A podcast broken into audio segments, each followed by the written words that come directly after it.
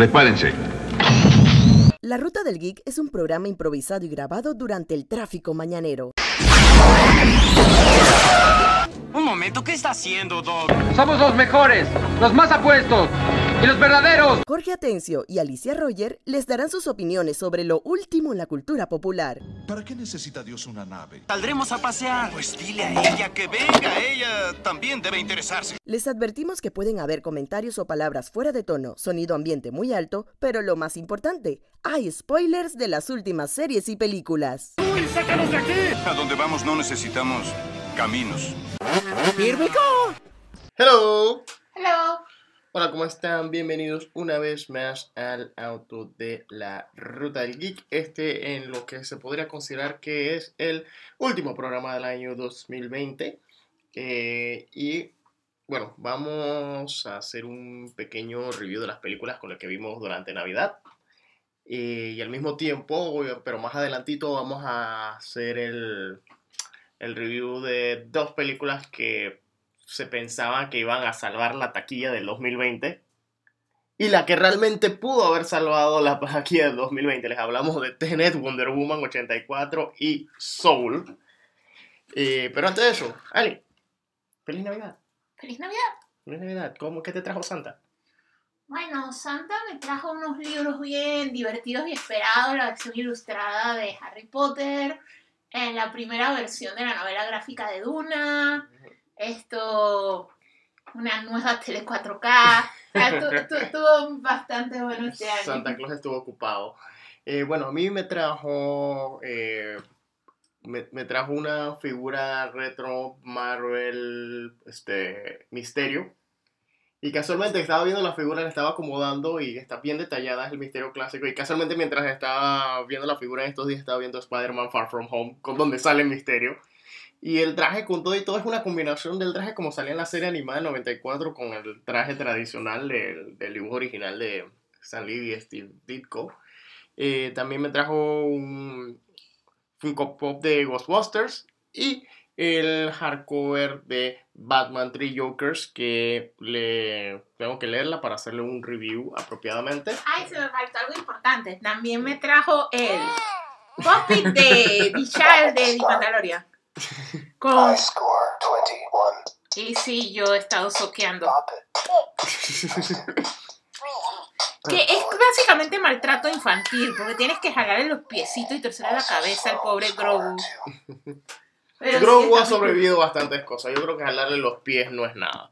Insisto que es como maltrato infantil. Yo insisto que el mejor puppet de Star Wars sigue siendo el de Artudito porque jalar a Artudito es como más normal. Pero jalar a Grogu vale como bestia. Bueno, entonces ya entrando en lo que es Navidad, haciendo un resumen de las películas y especiales que vimos, eh, de las que ya hemos hablado en nuestra saga de carreras de diciembre. Vamos a hacer un resumen. Vimos eh, The Christmas Chronicle 2 con Cole Russell eh, de Netflix, que es secuela de The Christmas Chronicle, sobre estos niños que encuentran este Santa bien, bien moderno, Bien hipster. bien hipster, que canta, que a veces se amarga con la forma en la que lo dibujan y otras cosas. Eh, eh, me- me- est- estas sagas con Toy que son bien, bien sencillas, bien infantiles, son como que de la- entre las mejores cosas que ha producido Netflix, realmente. Eso es cierto. Eh, la saga nueva que está el niño, bueno, no el niño, porque está creciendo, pero no precisamente vertical, está creciendo horizontalmente. Y lo gordo que está es este que salía en Deadpool. Eh, Ah, sí, el niño este de Deadpool y de la familia esta que lo adoptan en el medio de la nada. Ajá, eh, The Hunt for the Wilder. The People. Hunt for the Wilder People, este... Mira que me sorprendió que saliera en la película todavía actuando de adolescente, pero luego buscando él sí está bien peladito. Sí, ¿cuántos años tiene? Sí, él tiene si acaso como 18 años, Wow. una cosa así. O sea, sí es un niño, o sea, es un chiquillo todavía, solamente que, o sea, como dijo of the Wilder People ya tiene sus años, yo pensaba que era más grande. Ajá. Pero siempre hace ese papel como de adolescente malcriado confundido. O sea, Sí. si te fijas en las tres películas que uno más recuerda con él es el- exactamente el mismo, papel. Ujú. Eh, también vimos Happiest Season, esta película original de Hulu, con Kristen Stewart, que es sobre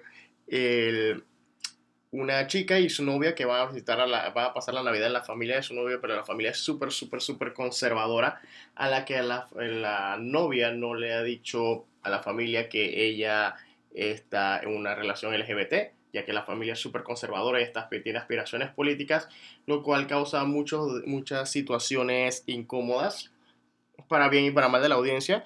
Eh, la película está muy buena, como mencionamos la vez anterior, está muy buena, pero el trailer, el trailer, la publicidad te la vende como si fuese Meet the Parents, LGBT.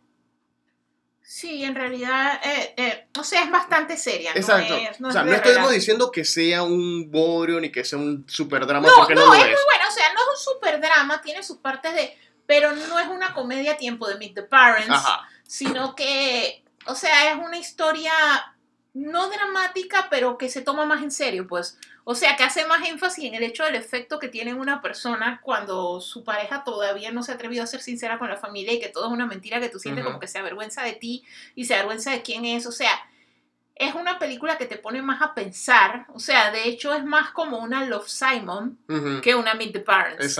Eso es lo único, que uno a veces piensa de que ah, va a hacer puros chistes mientras la tiene escondida y cosas así, pero Ajá, piensa que- realidad que la man se va a es caer. Love Simon. Exacto, piensa que la tipa se va a caer a cada rato, que va a haber gente golpeada, que se va a perder el gato, pero no, en realidad no. Es como dice Alicia, es más seria. Tiene sus partes chistosas, sus personajes eh, carismáticos, pero es más seria que Meet the Parents. A pesar de que el tráiler te vende lo contrario. El... Después de eso vimos la película que nos hará creer que un ratón puede llorar, que es la versión de Scrooge, Mickey's Christmas Carol de Mickey Mouse de Disney de 1983 que todavía se mantiene, con todo y que, todavía, que esa versión utilizó personajes que estaban de moda de, en Disney para esa época. O sea, personajes como Mr. Toad, esto, personajes como los tres perso- personajes que ya no se ni suenan ni trenan en ningún tipo de, de merchandise de Disney actualmente. Que, y te vuelvo y te hago la pregunta que te hice la vez pasada que hablamos sobre esa película. ¿Tú piensas que deberían hacer una nueva versión ahora con personajes que ya son más conocidos o que se quede esa como está? No, yo siento que A Christmas Carol es un clásico, o sea, que no es que cambia a través del tiempo. Entonces yo siento que esa película no envejece, o sea, Ajá. y al final de cuentas los personajes clásicos de Mickey salen en las cómicas, pero de Mickey. Ajá. O sea, si tú te pones a ver otra cosa como House of Mouse y eso que ellos tratan como meter el Disneyverse, no, ajá. pero en las cómicas de Mickey siempre salen los personajes de Mickey. Pues. A ver, te- fuera de eso vimos Elf. Bueno, yo vi Elf porque Alicia volvió con esa. A mí no me gusta. Elf, Elf se ha convertido inesperadamente en un, ex- en un clásico de Navidad. De, por lo menos si uno busca, si uno pone hashtag cosplay en Instagram, hay varios cosplayers de, de Elf eh, haciendo vestidos como body. De la misma manera, Warner slash New Line Cinema han aprovechado la propiedad y han montado un musical de Broadway que es un retelling de la película, montado una versión en caricatura que es un retelling de la película, una versión en caricatura musical. Eh, o sea, la, la película tiene, tiene buen potencial de ser una película navideña, solo que es... Cuando es una película de Will Ferrell depende mucho de tu gusto hacia Will Ferrell. Yo lo detesto. Exacto.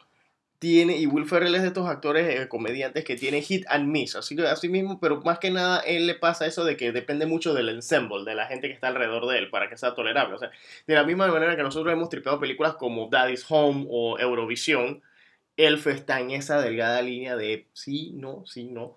Eh, pero cuando, se, cuando él retoma su identidad como una película de Navidad, ahí es cuando de verdad vale la pena verla. Fuera de eso, vimos también, vimos Duro de Matar 1 y 2, que eh, el Duro de Matar, no me canso de decirlo, Duro de Matar eh, refleja, eh, es más una sátira de cuando te estás obligado a ir a la fiesta de Navidad de la, de la compañía y que lo que quieres hacer es escaparte. Y Duro de Matar 2 es una sátira de lo que ocurre cuando estás viajando fuera del país y en los caos que hay en el aeropuerto. Solo que con tu usual eh, matadera, tiradera de balas, explosiones. Bruce Willis siendo Bruce, cuando Bruce Willis caía bien. A mí todavía, dependiendo del papel, Ujú. todavía me cae bien. El- en el caso de Duro de Matar, O sea, la única re- referencia es como que eso es cuando Bruce Willis tenía cabello. ajá. Cuando Bruce Willis tenía cabello, cuando era joven, cuando tú podías creer que, que John McClane realmente hace todas las cosas que hace. El, lo que sí siento es que Duro de Matar con todo y todo, con todo y su sangre, con todo y su matadera, no muestran, ninguna de esas dos películas no muestran nada que no se pueda ver eh, o- o que cause un awkward moment.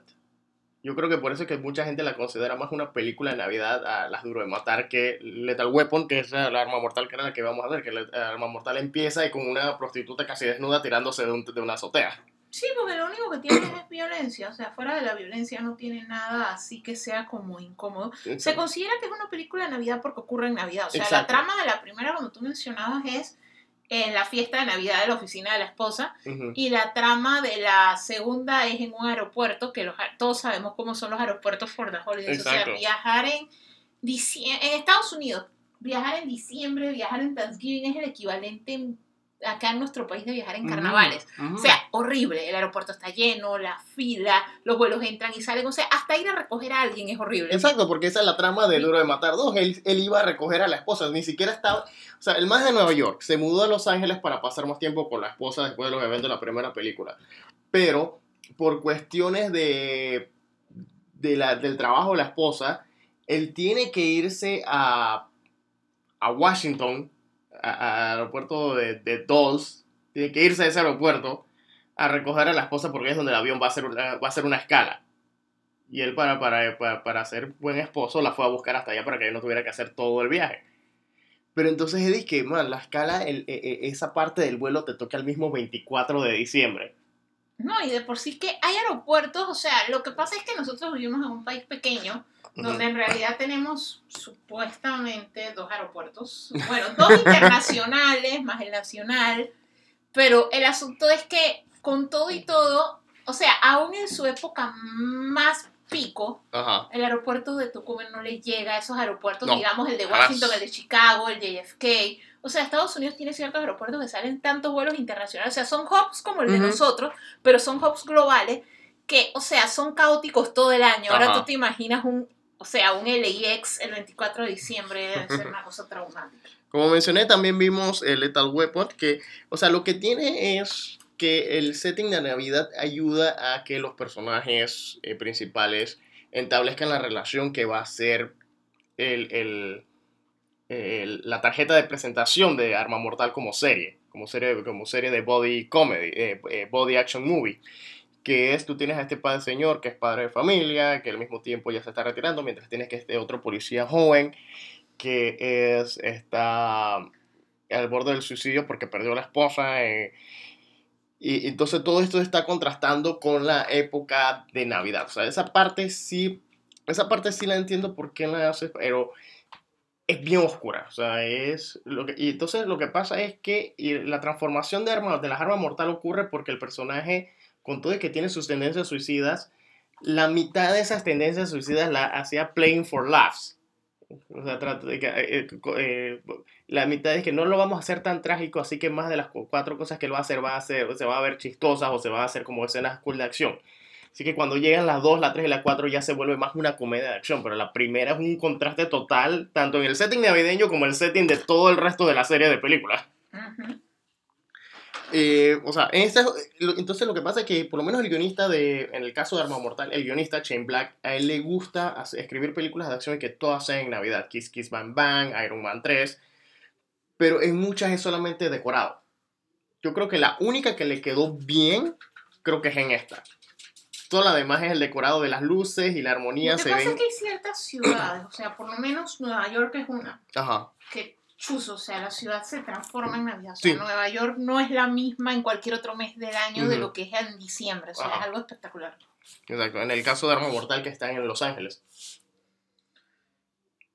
Sí, pero es que Los Ángeles en Navidad, nosotros hemos pasado Navidad en Los Ángeles y yo, yo no la No, siento como una sí. ciudad que yo la asocie automáticamente con, Mm, ¿No? con Navidad. O sea, sin contar el hecho de que a nosotros el marketing nos ha vendido el concepto de la Blanca Navidad, que automáticamente piensas en New York.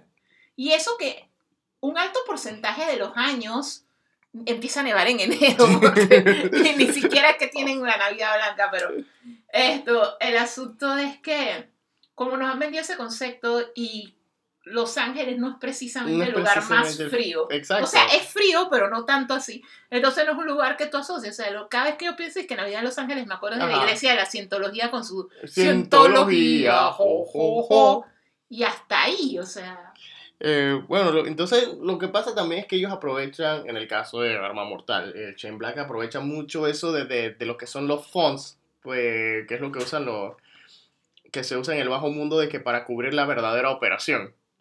Entonces mucho de lo, por lo menos la escena inicial de Mel Gibson, en, es la escena de acción inicial de Mel Gibson Arma Mortal, él es eh, de- eh, revelando una red de tráfico de drogas que está vendiendo en una- un local de venta de árboles de Navidad.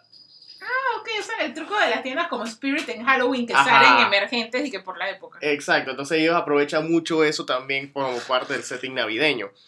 Que es de que nadie va a estar haciendo este tipo de cosas en Navidad. Bullshit, pero... so, anyways, fuera de eso, hablando de árboles de Navidad, también vimos a Charlie Brown Christmas, la Navidad de Charlie Brown, que es la clásica de Charlie Brown. La versión del arbolito gallo, porque Él tiene como dos dos. ajá, Son dos versiones. A mí me gusta más esta que vimos, la del arbolito, que está un poquito mediocre. Ujú. Le falta amor. En, en especial porque a nosotros nos pasó eso con un arbolito de Navidad. Ay, la Navidad del medio árbol. El, el árbol estaba frondoso por la mitad de la parte de atrás. La mitad del árbol estaba frondosa, la mitad del árbol estaba muerto. Así que obviamente lo pusimos en una esquina. Pero sí, era el medio árbol. De hecho, se veía súper decorado porque como todas las decoraciones se fueron por un solo lado porque el resto del árbol estaba muerto. Todavía no sé por qué nos pasó esa vaina. Porque se veía bonito y lo compramos de noche. Sí, solo, vi- solo vimos el lado bonito. O sea, es el medio árbol. Y desde entonces juramos no comprar árboles de Navidad en ese local. Sí. Aunque un día compramos y una Navidad volvimos a comprar, pero esta vez sí nos salió bien el árbol. Sí, no nos salió el medio El árbol. medio árbol. Era la mitad antes de Navidad. So, anyways, vimos también Fred Claus, el hermano de Santa, con Vince Vaughn. Eh, como el título lo indica, es sobre el hermano rechazado de Santa, ya que él siente que eh, Santa o Nick le salió todo perfecto a la familia y él y, él que, y este Fred, que era el mayor, fue un desastre total y ha sido opacado por toda la maravilla que ha sido Nick. Y entonces, tras una situación complicada con la vida de Fred, él decide regresar al Polo Norte para, para un trabajo que le ofreció Nick, en este caso Santa, porque Santa Claus, resulta que esta película es la que nos revela que Santa Claus está gordo por estrés. Porque está eh, eh, el estrés de tratar de mantener todos los regalos a tiempo, hacer el viaje y que al mismo tiempo no le cancelen la operación porque puede que puede o no puede que esté anticuada, ha engordado por estrés. Se le ha caído el cabello por estrés, está canoso por estrés. Pero Santa no siempre es calvo. A ver, no siempre. No. Creo que ya es más popular que él sea calvo, o sea, no tan calvo como lo ponen en Elf, porque en Elf lo ponen así calvo yo, calvo Dani DeVito, pero en, en no, esa pero no todas las versiones sale calvo. Y no solo me refiero a la versión de Corrosel, o sea, en Santa Cláusula tampoco. O sea, no siempre sale calvo. De hecho, el de Coca-Cola no es calvo. el de Coca-Cola no es calvo. El de Ernest Salva la Navidad tampoco era calvo. Esto, para ver, y obviamente Milagro en la calle 34, ese no era calvo. ¿Será Sir Richard Attenborough? Él no era calvo. En esa película no. Todavía tenía pelo. O bueno, ¿estamos hablando de la versión blanco y negro o de la versión de Richard Las dos versiones, las dos versiones él tiene cabello, pero corto, o sea, no es disque una cosa así, disque crítica, que se le, que, que, que si tú la- alumbras una lámpara, la lámpara refleja y O sea, no era una refracta. cosa a tiempo de tú. O sea, Exacto, no era como yo, que ahora mismo la luz que estamos arriba de nosotros posiblemente esté matando un vampiro en la casa de los vecinos. Sí, mira que yo juraba que en ese sí era calvo. No. Todavía no se le había caído el pelo. No, y también yo creo que a lo mejor le pusieron algún tipo de, de peluca o algo, porque esa, esa la hizo después de Jurassic Park. Y en Jurassic Park era calvo. Entonces te digo que me llama la atención que no haya sido calvo, pero bueno, si tú lo dices, yo te creo. O sea, en la versión blanco y negro no era Él no es calvo. ¿De qué, vers- ¿De qué año es esa de Milagro de la calle 34 de, de John Hughes con Richard Attenborough? ¿Del 90 y qué? ¿5, 6? 94. 94. O sea, fue casi el mismo año de Jurassic Fue un año después de Jurassic Park. O sea, que él era calvo, lo que pasa es que siempre tenía sombrero. A lo, Ajá. mejor, lo más probable es que es eso. Que siempre tenía sombrero y por eso no, no lo recordaste Ujú. calvo. No lo recuerdo Que yo recuerdo él era calvo, pero bueno. Pero él no usaba sombrero en las escenas del juicio. Que volver a ver para ver la calvicie. Ahí también ven, encontramos una foto. ¡Está calvo! Pero no está tan calvo. O sea, mira, mira, está calvo arriba, pero a los lados es Fabio. No, pero es que está calvo arriba, eso es lo que es calvicie. Pero en Jurassic Park estaba más calvo. O sea, no tenía ni que ni eso. Bueno, a lo mejor este como era Santa le pusieron un poquito más de pelo, pues. Ok. Bueno, eh, también vimos Atrapados en Paraíso eh, sobre estos tres criminales tontos que tratan de robar el pueblo más tranquilo, el, a plena luz del día, el banco del pueblo más tranquilo y más amable del mundo, pero debido a situaciones complicadas de diciembre y el clima no pueden salir del pueblo y resulta que entre más tratan de salir, más terminan interactuando con la gente del pueblo.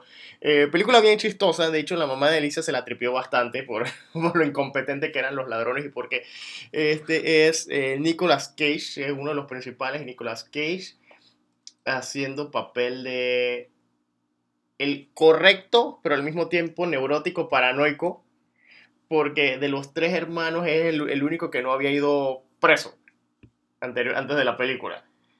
Y entonces es el único que está tratando de mantener orden y tratando de evitar que el robo se salga de control. Tratando de evitar hacer el robo, para después tratar de evitar que el robo se salga de control, para después evitar que de tratar de salir lo antes posible sin que les roben la plata a la gente que se ha dado cuenta que sí hay algo raro con estos manes que que porque, es chistoso, porque los tipos están tratando de salir del pueblo, robaron el, van, roban el banco, pero cuando van a robar el banco resulta que el único que tiene la llave de la bóveda es el, el, dueño del banco. ¿Y dónde está el dueño del banco a la hora que van a robar el banco? Bueno, está almorzando. ¿Dónde está? En el restaurante al frente. Así que tienen, mientras tienen rehenes en el banco, uno de ellos tiene que cruzar la calle al restaurante a buscar el man para que le dé la llave, mientras que la gente que está ahí lo mira al ladrón con el rifle y la máscara y le pregunta, nosotros también somos rehenes, eh, Creo que sí, resulta que tienes reines del banco y reines del restaurante para entonces sacar la, bóveda, la plata de la bóveda para entonces después tratar de escaparte, pero el carro se te daña y entonces la gente que te recoge es la familia del dueño del banco y que te invita a pasar la noche de Navidad. Y de ahí es que arranca toda la película. La película es bien divertida. Eh, bien divertida. Tenía años sin verla porque esta película es como del 90 y Tres. tiene, tiene un rato. De hecho, John Lovitz estaba flaco, entre comillas. Dana, Carvey era, estaba a punto de ser un... Estaba jovencito. Ajá. Dana Carvey estaba a punto de ser un comediante que iba a pegar, pero lastimosamente no pasó así, pues. Eh, bueno. Eh, también vimos Chazam que entre más pasa el tiempo debido a su mensaje, está ambientada en Navidad, ocurre en diciembre y tiene bastante marcado lo que es el mensaje de la búsqueda de familia versus la familia que, te, que te, te, trae la vida versus la familia con la que, crece con la que crece y convives. Y entre más, y, y, mientras que al mismo tiempo tienes esa trama de Billy Batson buscando a su familia que está en completa juxtaposición contra el personaje de, del doctor Sivana, que él rechaza a su familia.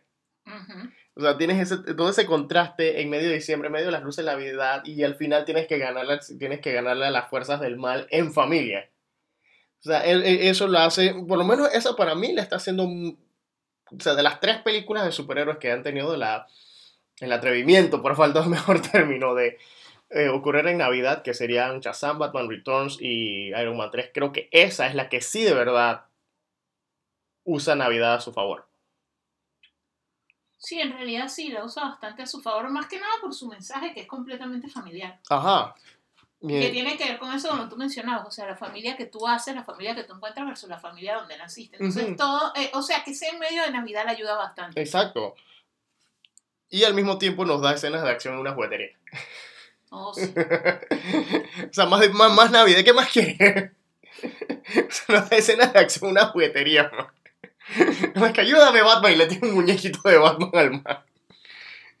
A ver, esto... También vimos Surviving Christmas con Ben Affleck y el lastimosamente fallecido James Gandolfini, de actor de The Sopranos, sobre este excéntrico millonario agente de publicidad que el, después de una metida de pata con su novia decide buscarla, decide regresar al pueblo donde él vivió en Navidad a buscar la casa en la que él pasaba Navidad, que eh, cuando era niño, que ahora mismo está ocupada por otra familia y entonces él le está pagando a la familia para que le, prácticamente le está alquilando la familia para que él tenga su Navidad perfecta por una vez en su vida, lo cual obviamente trae caos, desastre. No lo considero una mala película, me lo considero, lo considero entretenida. Tiene sus momentos, pero es de este corriente de películas que de hecho ahora más tarde vamos a hablar de otra que va por ahí, por esa línea, que son demasiado cínicas y demasiado adultas que de pronto obviamente no son family friendly, o sea, Eso me recuerda que antes de que se acabe el season no hemos visto Christmas with the Cranks este año. cierto, no la hemos Esa es visto. una de mis favoritas, es que like ever. Ajá, tenemos que ver Christmas with the Crunch. Que esa también, eh, esa, esa sí es una que de verdad mantiene lo que le hace falta a Surviving Christmas, que es ese flow de happiness. eh, No, no flow de happiness porque es una película bien sarcástica y de humor negro. Solo porque Surviving Christmas tiene el humor negro on point, al punto que saca hasta chistes que tú te quedas que ¡Wow! Pero es que lo que pasa es que lo que tiene Christmas with the Cranks, o sea, lo que pasa es que ese y Surviving Christmas tienen cosas que tienen que ver con la imagen de la Navidad. O sea, Ajá. tanto los medios, el marketing y todo. O sea, hay, hay un detalle que no se debe perder, que es el hecho de que la Navidad, a través de los años, se convirtió en una fiesta súper comercial. Exacto. Que es la razón por la que independientemente ah, empezó como una fiesta religiosa de una religión y se volvió una fiesta que todo el mundo la celebra por el lado comercial fuerte que tiene. El asunto es que dentro del paquete, así como nos vendieron el concepto de la Navidad blanca, que al final de cuentas todos estamos diciendo que ojalá algún día esté en un lugar que nieve, y más nosotros que, o sea, si nieva en Panamá la Navidad es la última de tus preocupaciones porque el mundo se acaba en cinco minutos. O sea, total. El asunto es que te vendieron primero el concepto de la Blanca Navidad, luego te vendieron el concepto de la Navidad en Nueva York con películas como Home Alone 2, Ajá. que te hacen y que tienes que ir al Rockefeller. Center. Ustedes no tienen idea de la pulmonía que yo casi me busco una vez buscando el pinche árbol, que no es tan grande como en la película, by the way. pero Sí, la siempre película es inmenso. Pero el asunto es que nos vendieron ese concepto, entonces también te venden el concepto de la cena, la reunión familiar perfecta, pero a la vez te venden el concepto de el consumismo perfecto. O sea, tienes Ajá. que tener, o sea, la cena de Navidad perfecta incluye un gasto en comida astronómico. Exacto. Incluye gastos en regalos astronómicos. o No, sea, y, la cena, vaina, y las entonces- cenas de Navidad que te muestran en las películas, que, que, pues, pr- prácticamente es Navidad, Año Nuevo y Thanksgiving en una sola cena. No, pero es que la cosa es que todo es tan grande que la- lo que a mí me gusta de Christmas with the Cranks es que es la primera vez que, o sea, lo ve desde el punto de vista de coño, esto es bien caro. O sea, Ajá. o sea, es la primera vez que alguien sale y te dice "Es que coño, la Navidad, a como la estamos viviendo bajo el estándar de lo que se espera de cómo nuestra familia la vive, Ajá. nos sale tan freaking cara que nosotros por un tercio de lo que nos cuesta celebrar Navidad nos podemos ir los dos a un crucero por el Caribe. O sea, e- eso es lo que a mí me gusta de esa película porque es como una crítica social a la misma cultura americana que el marketing y todo eso que nos vendió, que en Navidad tú tienes que en gran parte vender un riñón, vender el alma, pero tú tienes que todo tiene que ser grande. Ujú. Entonces el hecho de que, man, ¿qué tan grande tiene que ser? ¿Qué tanto Ajá. tienes que gastar? Que de hecho al final lo que a mí me tripea la película es la parte esa de que ellos al final de apuro, sin tantos gastos, uniéndose a la comunidad y eso, logran tener una bonita fiesta y una bonita cosa de Navidad sin gastar tanto que se notaba que ellos también se salían de proporción. Ajá. Exacto. Que es lo que vemos en todos lados. Digo, los McAllister viajaban a Francia en Navidad, por el amor de Dios. Y pagaban al conchudo, fresco, sinvergüenza, inútil del hermano del papá. El tío que- Frank. O sea, que al final de cuentas esos manes todas las navidades se gastaban una freaking fortuna. Ajá. Y entonces en lo que y en el caso de Surviving Christmas es, es, es similar al tema de Shazam, que es que la Navidad perfecta, pero es más la familia que te creas con la persona, la familia con la que naces. En este caso es sobre, sobre realmente qué es lo que qué es la Es cuál que es la era- compañía es que que busca en en el caso de él no era tanto que su, o sea, porque por lo menos en el caso de Shazam, Billy Batson fue abandonado por su mamá, Ajá. entonces él siempre quería que la mamá lo aceptara. La diferencia acá era que él no había tenido una mala familia, el problema es que la mamá era, o sea, la mamá fue una mamá luchona, o sea, la mamá Ujú. era mesera en un restaurante y la mamá por darle la vida que le dio y la educación que le dio, que es lo que le permitió al llegar a ser millonario y tener todo lo que tenía, la mamá no estuvo ahí, o sea que sus cenas de Navidad era él, la televisión y lo que él se imaginaba. Entonces, al final de cuentas, lo que él quería vivir era la imagen de la Navidad que él le vendieron. Ajá. Y Él quería, que ahora, ahora tengo, trabajo. ahora tengo la plata. Sí que ahora yo quiero la Navidad con la que yo soñaba cuando era niño, pero no tengo la familia porque la Ajá. mamá lastimosamente falleció. Exacto. Entonces, pero todo vuelve a lo mismo que es el concepto ese de la Navidad, que como que nos han impuesto todos. O sea, la Navidad es el mejor regalo, la Navidad que de hecho eso causa otras películas como Jingle All the Way, Ajá. que es la misma gracia de mi hijo tiene que tener el regalo No, prometido perfecto. del freaking año. Entonces son puras cosas que nos metió la masa del consumismo y del marketing. Entonces, gran parte de las películas que a mí me gustan de Navidad son o las que se van directo al mensaje de que todo es del corazón, o sea, o cosas como Christmas Carol, que aunque a mucha gente le parece cursi, Tiny Tim y eso, pero es como el mensaje tan fuerte de un niño enfermo que no tenía nada, aún en la versión de Mickey Mouse tú lo notas, y que Tiny Tim fuera feliz con lo que tenía porque Ujú. tenía su familia y su familia lo quería y a él le valía bestia no tener ni salud. Ujú. Entonces son que por eso es que esa historia ha trascendido el paso del tiempo, porque es la que te dice que al final el verdadero significado es pasarla todos juntos, Ajá. estar en familia, con lo mucho poco que tengamos, o sea, no hay que volverse loco. Entonces, esas son las mejores películas de Navidad, las que tienen la esencia. Y ya lo otro es cool es cuando lo critican, ¿no? Porque hasta las mismas Home Alone son una crítica del Claro, consumismo, exacto. porque los viajes esos en los que se gasta Peter McAllister, el pichal de plata siempre le sale mal. Exacto. Qué risa. Siempre te terminas llevándose al tío y dejando al hijo abandonado. Sí, o sea, yo a ese hermano lo desheredaría. O sea, es peor que el primo Eddie, coño. Que en la lista nosotros deberíamos hacer un top 10 de la De los lista peores de los parientes peores en las películas de Navidad. En las películas de Navidad. Da- eh, eh, el hermano, el tío Frank de eh, Home Alone, el primo Eddie de, de de, Christmas de- de Vacation. Christmas Vacation. Ben Affleck en Surviving Christmas. No, o sea, hay varios. Es de que el pariente annoy. Todas las familias en esa, la de cuatro navidades. Ajá. Que ahora, ahorita vamos para esa. Esto, vimos también While You Were Sleeping, mientras dormía. Esta película es tricky. Porque la primera hora ocurre en Navidad. La segunda hora de la película ocurre en los días después de Navidad. Lo que pasa es que la Navidad son 12 días, de acuerdo a la canción. Ujú. Pero ¿cuándo empiezan los 12 días? ¿El mismo Yo, 24? yo siempre he pensado que es del 25 al 6 de enero. De hecho, a veces hago el cálculo porque a veces no me da, pero en teoría. O sea que sí cuenta como película de Navidad. Alicia está De sumando. hecho, se pasa. O sea, los días de Navidad empiezan el 26. Ok. so, eh, While You Were Sleeping, este clásico de Sandra Bullock y Bill Pullman sobre esta trabajadora del metro de, de Chicago que está enamorada platónicamente de un ejecutivo que nunca le ha prestado atención. Pero un día este ejecutivo se accidenta en la vía del tren, ella lo salva y por extrañas razones, bueno, por una confusión realmente, la familia piensa que ella es la prometida de el, del accidentado que llega al punto de que incluso y la familia se encariña con ella, que la invitan hasta la fiesta de Navidad de la familia, al intercambio de regalos y todo, y que eso, que eso fue lo que mencionamos, que ocurre entre Navidad y los días post Navidad. Eh, la película es bien sweet, o sea, realmente todavía me gusta, y que yo la vi en, cuando salió en el cine, esa película es que es del 95, 6 por allá. Sí.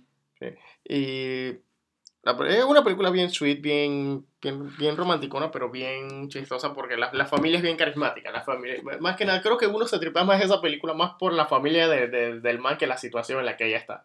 Sí, sobre todo el abuelo. Ajá.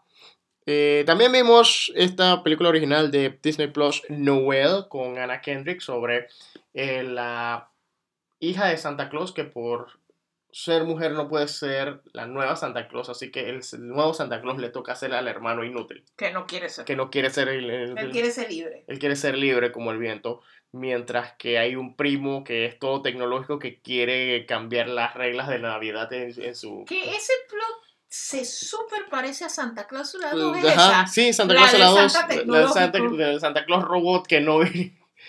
Yo creo que el problema de las Santa Cláusulas es crearles un villano. Porque la 2 cae totalmente en esas, eh, eh, eh, falla totalmente en esas escenas del, del Santa Claus robot. Y la 3 ni se diga con Martin Esa es Short como... desmadre de película Exacto. como Jack Frost, ¿no? Ajá, esa, ajá, esa es la de Jack Frost. O sea, el problema de Santa Cláusula es, si la van a rebotear, no metan un villano. No, se va al traste. No, lo que pasa es que la triste realidad es la siguiente. Esa película es una víctima del secuelismo, así como existe el precuelismo. El Que es el secuelismo. hecho de, el secuelismo es cuando una película hace tanta plata que sin ninguna razón de ser le hacen secuela. Ajá. O sea, Santa Clausula no necesitaba una segunda película, era eso y ya. Ajá. Pero entonces cada película. Pero cada, cada cayeron en el fenómeno de Netflix de hagamos películas hasta que le nace el bebé, así como el príncipe de la Sí, Navidad. pero Santa esas. Cláusula la bota porque es todo un contrato en una tarjeta. Sí. Cada vez hay una letra más pequeña y más pequeña y más pequeña. Sí, o sea, cada vez hay una cláusula nueva que el man no leyó. O sea, el man no ¿Cómo leyó le la va a leer Cláusula. si está en, micro, en microtinta? O sea, el man nunca leyó la cláusula completa. ¿Cómo la iba a leer si está en microtinta? O sea, como seis lentes de aumento y un telescopio para poder leer toda- todas las cláusulas. Bueno, ya sabes, si algún día matas a Santo Claus, búscate una lupa. Una. Tengo que llamar a Superman y decirle que lee, por favor. O sea, tu vista telescópica y lee todo lo que dice ahí. So, eh, vimos Noel. Noel es bien divertida, bien sweet, bien... No tan normal Noel. La de Anna Kendrick. Sí, o sea, no es sweet, no, no está mal. Para hacer un primer intento, porque hay que recordar que esa película Fue fue, de la primera de de- Navidad de Disney Disney Plus el año pasado. Exacto. Eh, vimos también Batman Returns, que como ya lo he mencionado, o sea, es, o sea, yo he estado viendo esta película desde de niño, desde hace tiempo, desde que se, yo la vi en el cine, cuando se estrenó en junio. Eh, esta película está ambientada en Navidad, desde entonces la he tratado de ver en Navidad, because it's Batman, pero con el paso de los años la he visto diferente. Eh, hay gente que dice que es una vaina toda rara. Yo la, yo la veo por lo que. Realmente lo ¿A ti que te gusta esa película? Me la tienes gastada. es que Yo eso es sí. lo que. Exacto. Es que, eh, o sea, realmente la película es. entre- aparte de ser una de esas obsesiones noventeras de Tim Burton con la Navidad, es gente emo solitaria que está atrapada en Navidad. O sea, mientras todo el mundo está contento y comprando sus cosas o atrapados en el consumismo, tienes tres personajes. O sea, tienes, tienes Bruce Wayne con su emosada, tienes el pingüino con su emosada y tienes a, a Gatúbela con su emosada, pero en diferentes niveles. Más que nada sobre quién soy yo en Navidad. O sea, e- e- e- ese punto de vista, solo que es, siempre va a ser opacada por las explosiones y por el, el darkness y el weird imagery que, que tiene el pingüino botando cosas locas por la boca, Gatúbela electrocutando gente, la pandilla del pingüino que es una pandilla de un circo a pesar de que el payaso estuvo en la película anterior, todo ese poco de cosas, pero, pero como te digo, o sea, creo que en... Creo, o sea, no estoy diciendo que voy a dejar de ver Batman Returns, o sea, la voy a seguir viendo, pero creo que prefiero seguir viendo Shazam porque es más navideña que Batman Returns. Oh, sí, total. Exacto. Hablando de la película de Navidad de Disney Plus, eh, vimos Godmother so, con Gillian Bell y eh, Ayla Fisher sobre esta hada madrina que llega al mundo real para tratar de salvar la vida de una niña, pero resulta que llegó tarde y la niña ya es adulta y ya vive en un mundo más cínico. Película que casualmente es producida por Ivan Reitman, pero la película es totalmente débil. O sea, está ambientada en Navidad, tiene imágenes sweet, trata de ser elf, trata de ser enchanted, pero como que se le pierde, pierde dirección totalmente. Eh, como que no se define el tipo de película que quiere ser. En esta diferencia de Happy Season, esta sí vamos a ver a la tipa esta golpeándose y cayéndose por todos lados. Creo que ese es el verdadero punto, ver a la tipa esta que hace de antipática en todas las películas que sale. Ella es como que la Jack Black mujer. Oh. No sé, no sé, tú, tú- a ti no te ella es como la versión femenina de Jack Black. Podría ser. Ok, entonces también vimos en el especial musical teatral en vivo del Grinch de Que NBC, que fue horrible. Y es que, o sea, lo produce NBC, que está en, que es propiedad de Universal, o que está en el mismo consorcio que es dueño de Universal. O sea, Universal es dueño de los derechos de El Grinch. ¿Cómo diablos tú haces mal esta, esta cosa? Porque primero todo tenemos que la quisieron hacer en más... Querían rendirle más tributo a los dibujos de Dr. Seuss, así que todo el escenario se ve como en blanco y negro, como pintado con rayitas y se ve horrible. El traje del Grinch está horrible, que es este El actor perro de... es traumático. Ajá, el perro es una vaina rara porque tienes el perro, esta, esta versión del Grinch la narra Max, pero Max viejo, así que el maquillaje que le pusieron al actor es focó. Mientras que el- está este Boo Stewart de The Descendants tratando de actuar como perro porque es Max cuando era joven. Eh, Cindy Who está de adorno. Y para mí lo que fue el más grande crimen de esa canción es que la, digo, de esa versión musical, con todo y que tiene canciones y que tiene You're a Mean One, Mr. Grinch, es que la canción Where Are You Christmas, que se hizo famosa por la versión de Jim Carrey. Esa canción, que, es lo que, que realmente es la canción, el mensaje de la canción, este, que te la ponen, te- las dos versiones que, hemos, que, que nosotros hemos visto, la versión de la película de Jim Carrey, que la canta Cindy Lou Who, porque ella es la que está confundida con que qué realmente significa la Navidad, si es consumismo, si es de verdad eh, unión familiar o, uni- o, paz y armonía entre la gente que se, se jacta de tanto de, de de, de amar y vivir para la Navidad, pero en realidad están es consumiendo vainas. La vimos, en- vimos en otra, una versión musical en los mismos Universal Studios que se llama Christmas y ahí la canta, eh, si no la canta Cindy, creo que la canta la otra, una cantante de, de Jubil, que digamos que es la versión de esa eh, es la versión de esa versión de la personaje de que salía en la película de Grinch, que es que el interés romántico del Grinch. Pero de nuevo, cantan esa versión porque se sienten solos. O sea, estás viendo el punto del que voy. O sea, cada vez que, la que, que cantan Where Are You Christmas tiene un significado.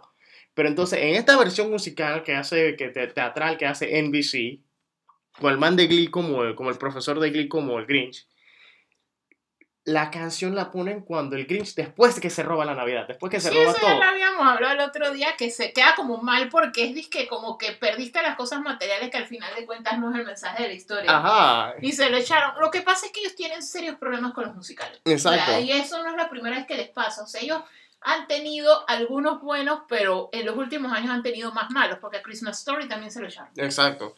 Eh, después del show vimos eh, Last Christmas, que aunque ya lo habíamos visto este, a inicios de este año, antes de que yo creo que eso fue lo que desató el 2020 como tal, que La vimos película más mala. Last Christmas.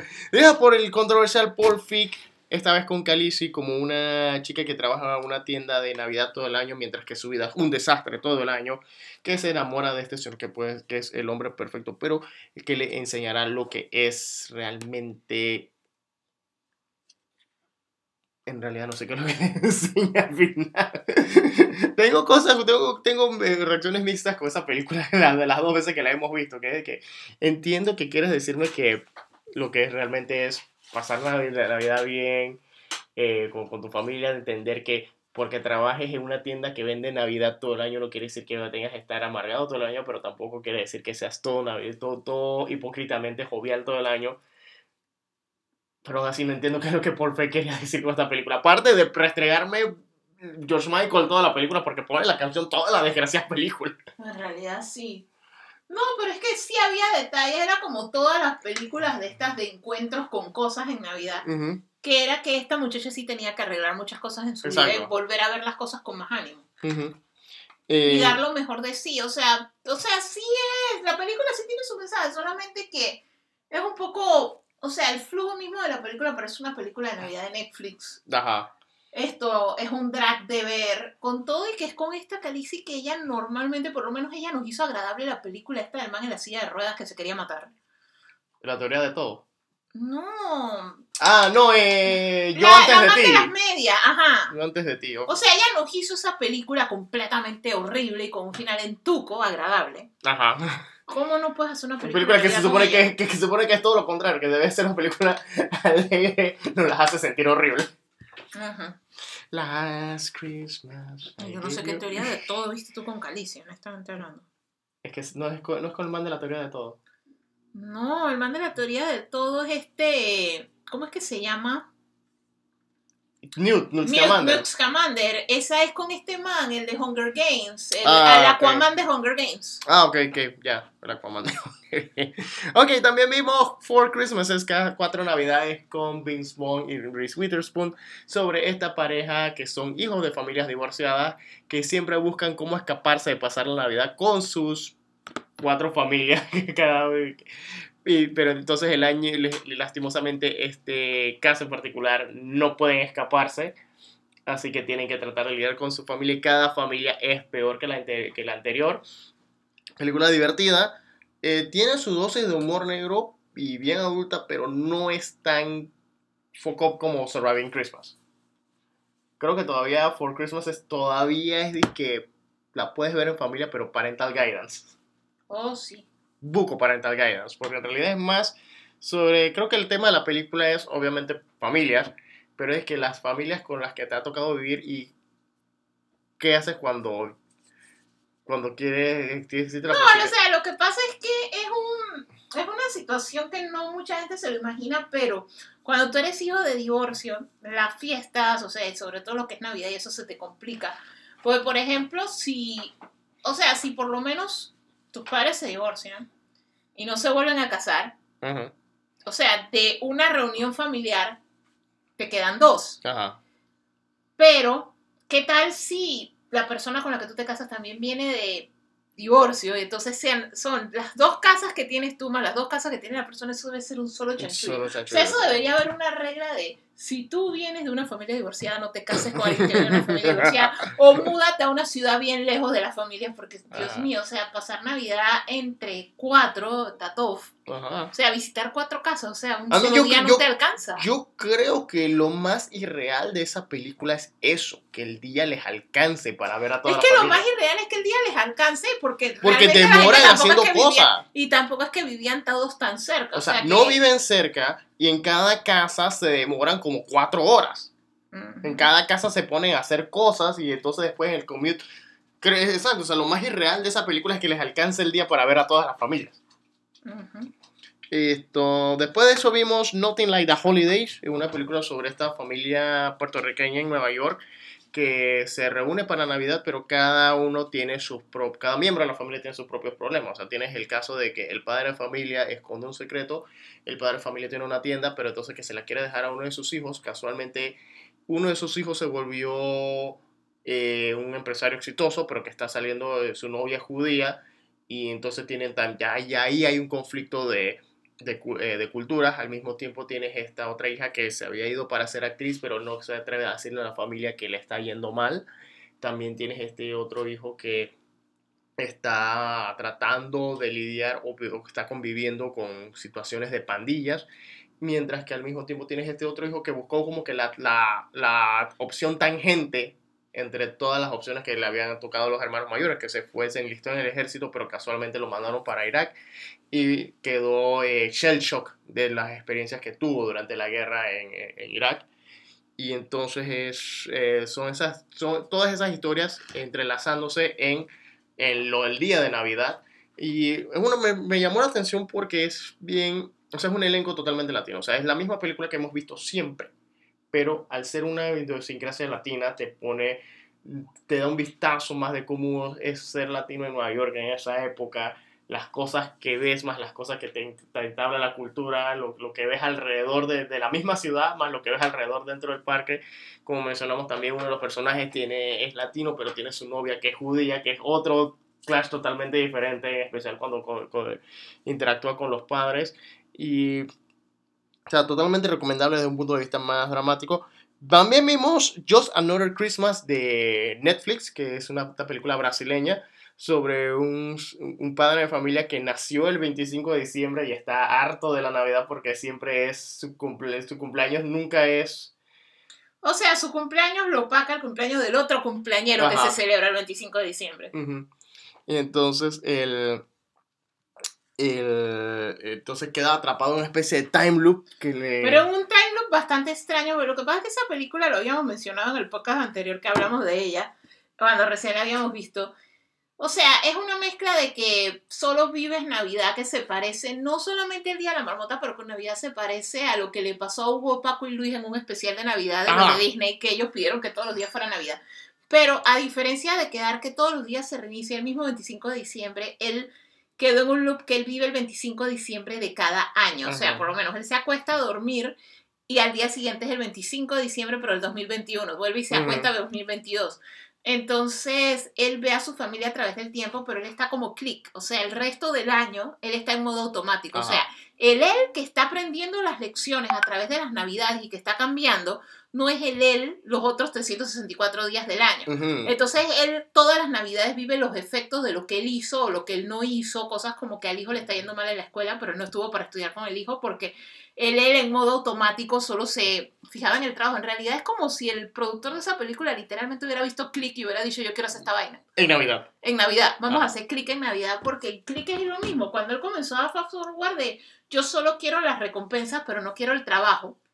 Entonces él se perdía todo lo que él hacía para llegar a algo y solo veía el resultado, pero cuando él llegaba al resultado, ah, no, mira que en el interín se murió tu papá, ah, no, mira que en el interín a tu hijo le pasó tal cosa, en el interín te quedaste solo. Entonces eso es lo mismo que va viviendo este hombre para ver el verdadero valor no solo de la Navidad, sino de su familia. Eh, también vimos Gremlins, clásico de Navidad prácticamente, sobre estas criaturas que se desatan en en Navidad que sembrando el caos. Eh, o sea, ¿qué, qué más podemos decir de Gremlins? O sea, lo mismo de siempre, que es una crítica al consumismo y de que solo que los bichitos atacan la tecnología, o sea, que entre más máquinas tú tienes, más te atacan, a lo mejor a los Amish no le atacan en O sea, que sí, vale, sí valdría la pena hacer un, un remake de, o una nueva Gremlins en esta época, tomando en cuenta que todo es tecnológico prácticamente. Sería interesante, no un remake, puede ser una secuela, o sea, nosotros sabemos O sea, que es de Billy Billy al final de la 2, que es la última, él queda con Gizmo. Ajá. Digamos que Billy sí tuvo un proceso de aprendizaje y lo ha cuidado bien y no ha pasado nada, pero ¿Qué tal si Billy tiene que hijos? por eso han pasado los años, ¿qué tal si ahora son los hijos de Billy los que quedan con Gizmo y no lo cuidan, lo mojan y en este mundo que vivimos entre máquinas, tecnología y todo eso se suelta esa vaina otra vez? Sería interesante ver. Ajá. Esto, a ver. ah, también vimos a Christmas Carol, la versión musical de Scrooge en la que actuaba Kelsey Grammer. Eh, película bonita esta versión. Eh, las canciones están bien elaboradas. Eh, ¿Quién fue el que compuso? Fue el de Aladino, el que compuso las canciones, Alan Menken, ¿eh? Sí, yo creo que sí. Sí, la, pe- y es súper, totalmente recomendable, en especial porque Kelsey Grammer es un muy buen Scrooge. Realmente las expresiones. Él, él se metió en el papel, o sea, son pocos actores de Scrooge que realmente se meten en la piel y realmente lo expresan. Eh, después de eso vimos un corto de Disney, From Our Family to Yours. Eh, total- no les vamos a spoilear, ese corto está totalmente tiernito. Vimos Eight Crazy Nights, la película satírica de Adam Sandler que, la, que critica tanto la Navidad y el, y el Hanukkah sobre esta, este, este eh, muchacho causa problemas que odia las festividades debido a una tragedia que le pasó en casualmente las festividades. Eh, la película trata de, es una parodia tanto de las películas navideñas, musicales, que hemos visto hasta la saciedad, pero lastimosamente es, o sea, sí, se nota que es una película de animada para adultos, pero al mismo tiempo sí se nota, eh, hay ciertos enfoques, por, ciertos desenfoques porque la película es cuando Adam Sandler estaba en su prime, casi en el 2002, y cuando él se, sentía que podía salirse con la suya en todas sus películas, independientemente de que los chistes dieran risa o no. Así que es totalmente en extremo en esteroides, pero como mencionamos la vez pasada, que entramos bien en, en detalle con esa película, Adam Sandler ya debería dejar de hacer comedias y debería ya, dedicarse solamente a componer canciones así como Weird Al Yankovic, puras Sí. canciones satíricas, porque realmente las canciones que salen en esa película son muy, muy buenas. Eh, vimos Jingle Jangle de Netflix sobre esta niña que está tratando, en este mundo mágico, que trata de hacer que su abuelo vuelva a ser la, el fabricante de juguetes jovial que había sido de joven. Eh, esta sí no me gustó para nada. No, ese a mí no me gusta. No, la sentí como que muy Los colorinche. musicales estaban nice, pero Ajá. el colorinche está bien así como para darle epilepsia a alguien. Exacto. Y, ah, bueno, también vimos el hablando de musicales, también vimos el especial del 2020 de la de Navidad de las Rockettes del Radio City Music Hall de New York, pero en realidad, debido al 2020, por ser el 2020, eh, en realidad fue un- una serie de clips de espectáculos anteriores, entrelazados con gente diciéndonos, lo vamos a superar. Así que estaba más o menos, pero está recomendable si nunca has visto ningún video de las Rockettes. Eh, también vimos Rare Exports, esta película, ¿de dónde era? Eh, sueca. Sueca. Eh, Ajá, esta película sueca, esta comedia de terror sobre unos niños que descubren una excavación cerca. Bueno, ellos no lo descubren, una compañía está excavando y entonces uno de los niños está familiarizado con las leyendas escandinavas de Santa Claus, en los cuales Santa Claus no es precisamente como nosotros lo conocemos. Ajá. Entonces, obviamente, el niño tiene miedo de que lo que está abriendo la empresa esa, lo que están desenterrando, es que están buscando la tumba de Santa Claus, que Ujú. efectivamente es lo que están haciendo. Pero es un Santa Claus mixed up Krampus, o sea, es esta Un criatura, demonio. es un demonio gigante que come niños y que tiene un pocotón de minions que son unos viejos en bolas. I don't know why. Esto, o sea, esos son los elfos, o sea, los elfos son Ajá. un poco de viejos en bolas, Porque los elfos, la la imagen que nosotros tenemos de Santa Claus, realmente esos son los elfos. pero viejos bien achurrados. Ajá. O sea, y barbudos, pero sin ropa. Ah. O sea, en el frío de Escandinavia, en el invierno. Esto, la cosa es que obviamente al niño al principio nadie le cree, pero ya luego empiezan a matar gente, a desaparecer gente, se comen un poco de renos. Y entonces ahí es cuando ya la película comienza a tomar acción porque ellos comienzan a ver qué carajo está pasando, atrapan Ujú. uno de los bichos y ellos piensan que actually es Santa Claus, pero Santa Claus es este mega gigante cubo de hielo con un demonio adentro. No, o sea, la película es súper interesante. Eh, a ver, fuera de eso también vimos eh, el Cascanueces y los Cuatro Reinos, que realmente esa sí estuvo malísima.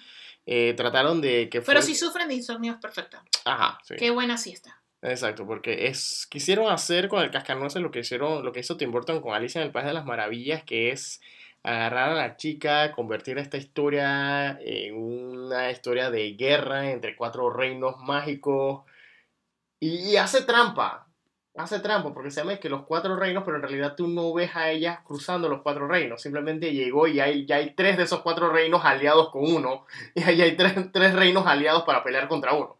Sí. O sea, que nunca viste los cuatro reinos. Así que, what, what was the point? Es que es una mezcla de la de Tim Burton, que igual la película era más True the Looking Glass que Alice, Ajá. pero más tiene un flow al regreso a Oz. O sea, es la secuela, o sea, no es el cascanueces, es la hija de la niña del cascanueces regresa al mundo donde fantástico donde estuvo la mamá. A ver, después de eso también vimos All is Bright, que es esta película de Paul Giamatti y Paul Roth sobre dos ladrones que después de haber tenido experiencias, uno de ellos fue a la cárcel, el otro no.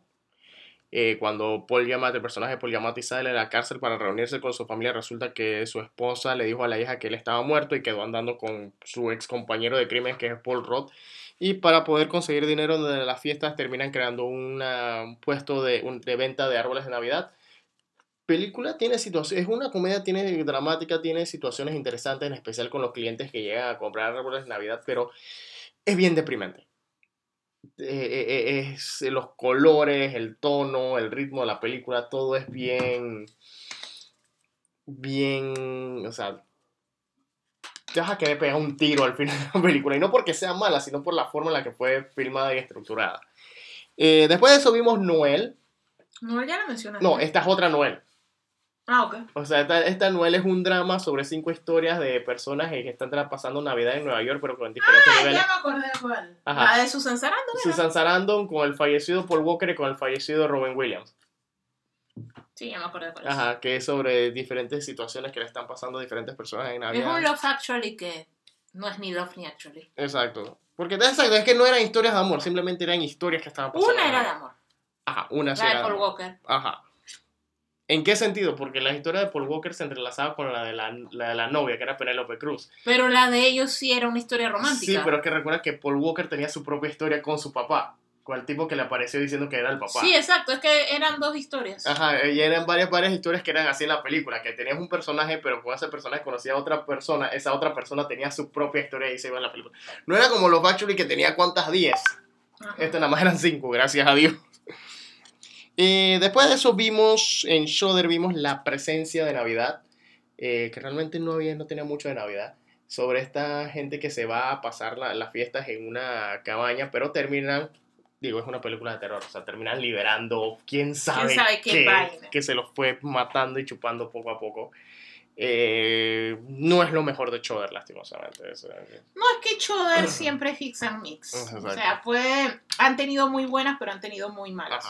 Esto, después de eso también vimos eh, Tiny Christmas, esta película original de Nickelodeon sobre dos niñas que eh, eh, terminan encogidas por el, por, el aparato que usa Santa para meter los, los, regalos en, en, en, las bolsas y que terminan descubriendo... O sea, lo sea, la trama está trillada, pero lo cool de esa película es que es que, el, el, mensaje de conoce a tu vecino.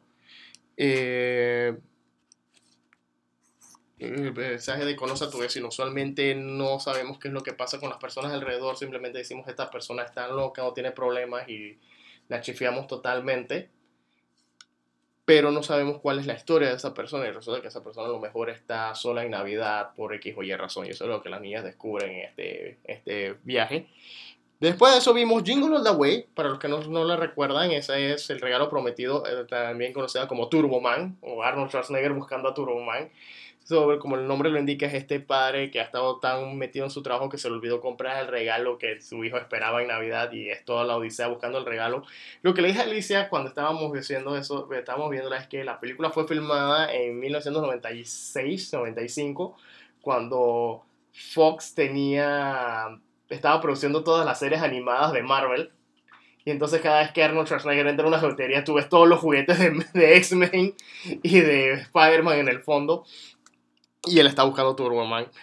Eh, película todavía se mantiene porque es una locura total.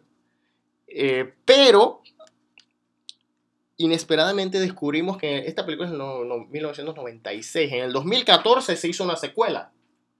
O mejor Sí. dicho, no es una secuela, es una de esas películas que es su propia cosa, pero que para poder llamar la atención del público usa el nombre de una película que sí fue exitosa, que sí fue reconocida y le pone el número 2 para que uno piense que es una secuela.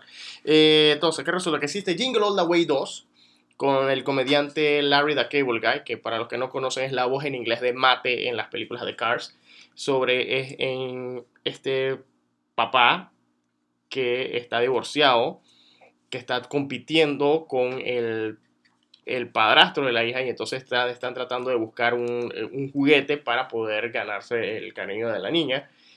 Eh, la película trata de ser muchas películas que salieron antes y después de ella. Sí. Trata de ser Christmas Vacation, trata de ser Daddy's Home. Parents, trata de ser diga- Meet the Parents. No, Daddy's Home, era la que estaba pensando, porque es eso de cuando la, el clas- la clásica película de Navidad de las familias divorciadas, de que, o sea, la hija tiene un nuevo padrastro y la niña se lleva bien con el padrastro, pero el man no se lleva bien con el nuevo esposo de la esposa. Entonces es todo de, toda la saga de ellos, él tratando de comprarle, los dos, tanto él como el nuevo esposo del padrastro de la niña, tratando de comprarle a la niña el regalo que quería en Navidad, cada uno de los dos peleando por el afecto, uno por la inseguridad que es el padrastro y el papá con la inseguridad de ahora tiene este otro man que me va a reemplazar. Y entonces todo el mensaje de la película trata de, es igualita, o sea, en lo creo que es una secuela de Jingle All the Way porque al final es lo mismo, o sea, son dos niños que ellos lo que más quieren en el mundo es que sus padres pasen tiempo con ellos, con la leve diferencia de que esta niña tiene ahora dos papás y ella Ajá. quiere pasar tiempo con los dos a la vez, o sea, la niña lo que está harta es de o veo a mi mamá y a este man, o veo a mi papá solo, yo quiero tenerlos a todos juntos, Ujú. versus el niño de the Way que lo que quería era que el papá dejara de trabajar tanto y le diera bola. Exacto. O sea, las dos, pues, creo que por eso es que le pusieron All the Way. O sea, no es solo para agarrar el peso de la otra, sino que es, es la misma historia. Ajá. Que no es el regalo, es el no es el regalo, es que estés allí. O sea, I wanna be with you. Ajá, porque esta también usa el gimmick de que hay que buscar un juguete popular para regalárselo a la niña. Ahora, lo más extraño de esta película es que es una producción de WWE Studios. O sea, es una producción de Vince McMahon y la lucha libre. En la película solamente hay un luchador, Santino Marella, que ni siquiera es el personaje principal, es el amigo del personaje principal y ni siquiera hay una secuencia de lucha. Eso es lo más raro de esta, de esta película. No solo que existe, que existe como una producción de WWE. Oh, sí. ¿Qué pasó aquí? Por eso de que WWE Studios, esta es la película que te lo dice, WWE Studios trata de vender a los luchadores no solo como showman, sino que trata de venderlos como actores. Y lo aparente, yo, yo pensaba que solamente los ponían en películas de acción, pero parece que los ponen en cualquier tipo de película, en cualquier tipo de, de personaje. O sea, si... Es un milagro que Bautista, yo, bueno, Bautista yo creo que ya no está luchando. O tal vez sí está luchando, pero no al tiempo que salía, pero porque si fuese por eso, las Guardianes de la Galaxia debieron haber sido producciones WWE también. sí. A menos que Marvel les haya dicho que no, no, no, solamente cabe un logo. Capaz. Y lo siento, Vince, Vince, pero solamente cabe un logo y a nosotros nos gusta poner nuestro logo 20 minutos después que empieza la película. Esto, a ver. Fuera de eso, vimos esta otra película italiana, La leyenda de la bruja de Navidad, sobre esta bruja que reparte regalos en los 12 días de Navidad, o los 6 días después de Navidad. Y- seis- como si fuera Reyes, porque era el 6 de enero. Ajá, exacto. Ella reparte los regalos el 6 de enero, pero obviamente no es tan popular como Santa, pero debido a complicaciones del mundo moderno, termina, eh, niños terminan descubriéndola y quieren saber cuál es el misterio, la, o como el nombre lo dice, la leyenda de la bruja de Navidad. Eh, película malísima. Este, este es otro insomnio también, que le que dimos la oportunidad porque llamaba la atención y porque era cine internacional, pero yo me dormí. ¿tú? No, en verdad estuvo medio lentona. Ajá. Esto, después de eso ya vimos, cerramos con dos clásicos, Christmas Vacation de Chevy Chase, con Chevy Chase y Home Alone de 1 y 2. Casualmente las, dos, las tres películas son escritas por John Hughes, así que las tres siempre van, y las tres son ambientadas en Navidad, escritas por John Hughes, y siempre te traen una sorpresa en la cara ver que- que lo- los elementos con los que uno se relaciona de las tres películas. eh, más que nada lo que es la familia caótica, como mencionamos el primo Eddie y el tío Frank. Eh, o sea, realmente, por lo menos en nuestra casa, esas son las tre- tres principales. O sea, podemos ver cualquier otra, como dice Alicia, también podemos ver Christmas with the Cranks, eh, pero en realidad las esenciales son las Home Alone y Christmas Vacation. Así que con eso terminamos las películas de Navidad que vimos. Pero entonces vamos con las películas que vimos alrededor de Navidad. En el- más que nada entre el 25 y el estrenos de 26 de Navidad. Navidad. Exacto, los estrenos de Navidad. Uno de ellos fue, aunque este ya había salido antes, fue Love and Monsters. Con este muchacho de Teen Wolf, que siempre se me va el nombre. Eh, eh, sobre. Ok. Esta película es sobre un posapocalipsis, pero no es de zombies. De hecho, fue algo, una situación que mutó a los insectos y. co- Todos los animales. Los animales. Entonces hay una gran cantidad de animales gigantes. Ajá. Y entonces cada lo- lo- los, regi- los sobrevivientes se han unido en grupos y entonces tenemos a este muchacho que su novia está en un grupo que aparentemente fue atacado en un lugar más peligroso que hay. Nadie quiere eh, ir a la misión de rescate porque sería suicidio, pero él está enamorado de esta muchacha, esa es su novia, así que él va... Se llama Dylan O'Brien. Dylan es el que era. Styleson. El era Tiles en Teen Wolf y que salía también en Maze Runner. Runner. Ajá. Entonces él va a recorrer este mundo lleno de criaturas gigantes y bichos y vainas para pues, encontrar- reencontrarse con su novia sin saber que descubrirá más sobre sí mismo. La película está ok, está pero siento que los efectos especiales eran como de Sci-Fi Channel. Eh, no sé, tú Alicia. No, o sea, los efectos no son muy buenos, pero la película es fun. O sea, es como una nueva Zombieland. Esto, de hecho, yo la siento superior a Zombieland. Sí. Esto, cuando ya al final uno ve lo que es la película, de hecho, yo la considero la versión superior de Zombieland y la considero la versión superior de Fantastic Beasts. Esto es este muchacho, o sea, la humanidad después de que hubo el cataclismo que hizo que mutaran muchos animales. Ajá. Esto, la humanidad lo que hizo fue encerrarse en bunkers, que también tiene un feeling a Fallout, pero a Fallout el jueguito Ajá. celular es este de que tú vives en tu bunker y vienen y te atacan bichos y tú te proteges y que tienes el chef y tienes las parejas. Y más por el hecho de que en el juego ese de Fallout, Fallout Shelter, Mm, esto, tú te la pasabas que tú querías crear más sobrevivientes, más, y entonces lo que tú hacías era que hacías armadas parejitas y que se reprodujeran. ajá. Y acá era lo mismo que el man, su queja en general era que él era feliz con el grupo con el que él andaba. Pero digamos que eran número impar y todos los demás tenían pareja menos él. Ajá. O sea, el man se sentía como que yo sobro, pero él tenía la muchacha con la que él andaba antes del apocalipsis. Entonces Mm. él estaba, es que yo, si yo salgo de aquí y dejo de hablar con radio por ella y vuelvo con ella, we rekindle the flame, y ya yo también tengo una pareja como todo el mundo y no estoy solo en el apocalipsis. Entonces el muchacho que era este muchacho que lo tenían de chef, porque ellos mismos lo decían, o sea, él mantenía esto de que era como yo que cuando se asustaba se paralizaba. Entonces era de que, man, tú no vas a sobrevivir afuera, tú eres el chef. O sea, de hecho, si había una crisis era de que, no, man, tú haces buena minestrone, tú te quedas ahí. No Nosotros podemos no perder la podemos minestrona. No podemos perder la minestrona. La vaina es que el man sí decide irse porque el man queda como que esto no es la vida que yo quiero para mí, o sea, soy el único solo aquí. La vaina es que es todo el pues del man, la gente con la que se encuentra, los animales y cómo él va descubriendo cómo vivir en ese mundo. Eh, el final de la película es súper motivacional. La, la misma película y las conclusiones a las que él llega al final con su aventura son excelentes. Ujú. Y entonces cuando ya tú descubres al final de la película lo que él hace después, para, para no spoiler no lo vamos a mencionar, esto, la película es sencillamente brillante y es una de las mejores películas que salieron este año. Nosotros esperamos fue a que estuviera para alquiler, pero en realidad sí es muy buena película, pudimos haberla comprado, pero no, Ah. no, como no la conocíamos pensamos que era mejor alquiler. Hablando de eso, eh, como Alicia mencionó, vimos Zombieland 2 eh, Double Tap. Eh, bien chistosa, pero. y fue bueno ver a estos personajes 10 años, casi 10 años después de la primera película. Pero Man, Abigail Breslin se ha dejado un poco. sí, y la otra cosa es que. O sea, no, está- no, está, no está mala la película Zombieland Double. O sea, nosotros está habíamos, mala, pero habíamos escuchado, o sea, nosotros en general sí habíamos Sí, escuchado escuchado que feedback que decían que estaba mala. O sea, Es que no, la, no la sentimos. Es que eso es lo que voy. O sea, no me pareció mala, pero no me pareció la historia para una secuela tomando en cuenta todo lo que demoraron. Sí, o sea, siento que uno como secuela esperaba más. Ajá. Pero en realidad la película está fun. Esto te muestra un poquito más del mundo. Las nuevas Ujú. personas con las que se encuentran están cool. Lidian con el aftermath del hecho de que estos manes se hayan echado a Bill Murray en la primera. Esto no, en realidad la, la, la película está fun. O sea, no es la primera otra vez, pero no está tan mala como la criticaban. Exacto. Esto, la acción está cool. Ujú. El concepto de que los zombies evolucionaron, que fue tomado de War of the Dead, me gustó bastante. Porque es algo que no explotan mucho. Solo se ha visto Exacto. ahora War of the Dead. De hecho, en The Walking Dead solo se van pudriendo. Ajá. Pero nunca te muestran algo más como. Tal vez porque ya no. O sea, el punto donde está Walking Dead ahorita mismo en la serie, porque el cómic ya acabó.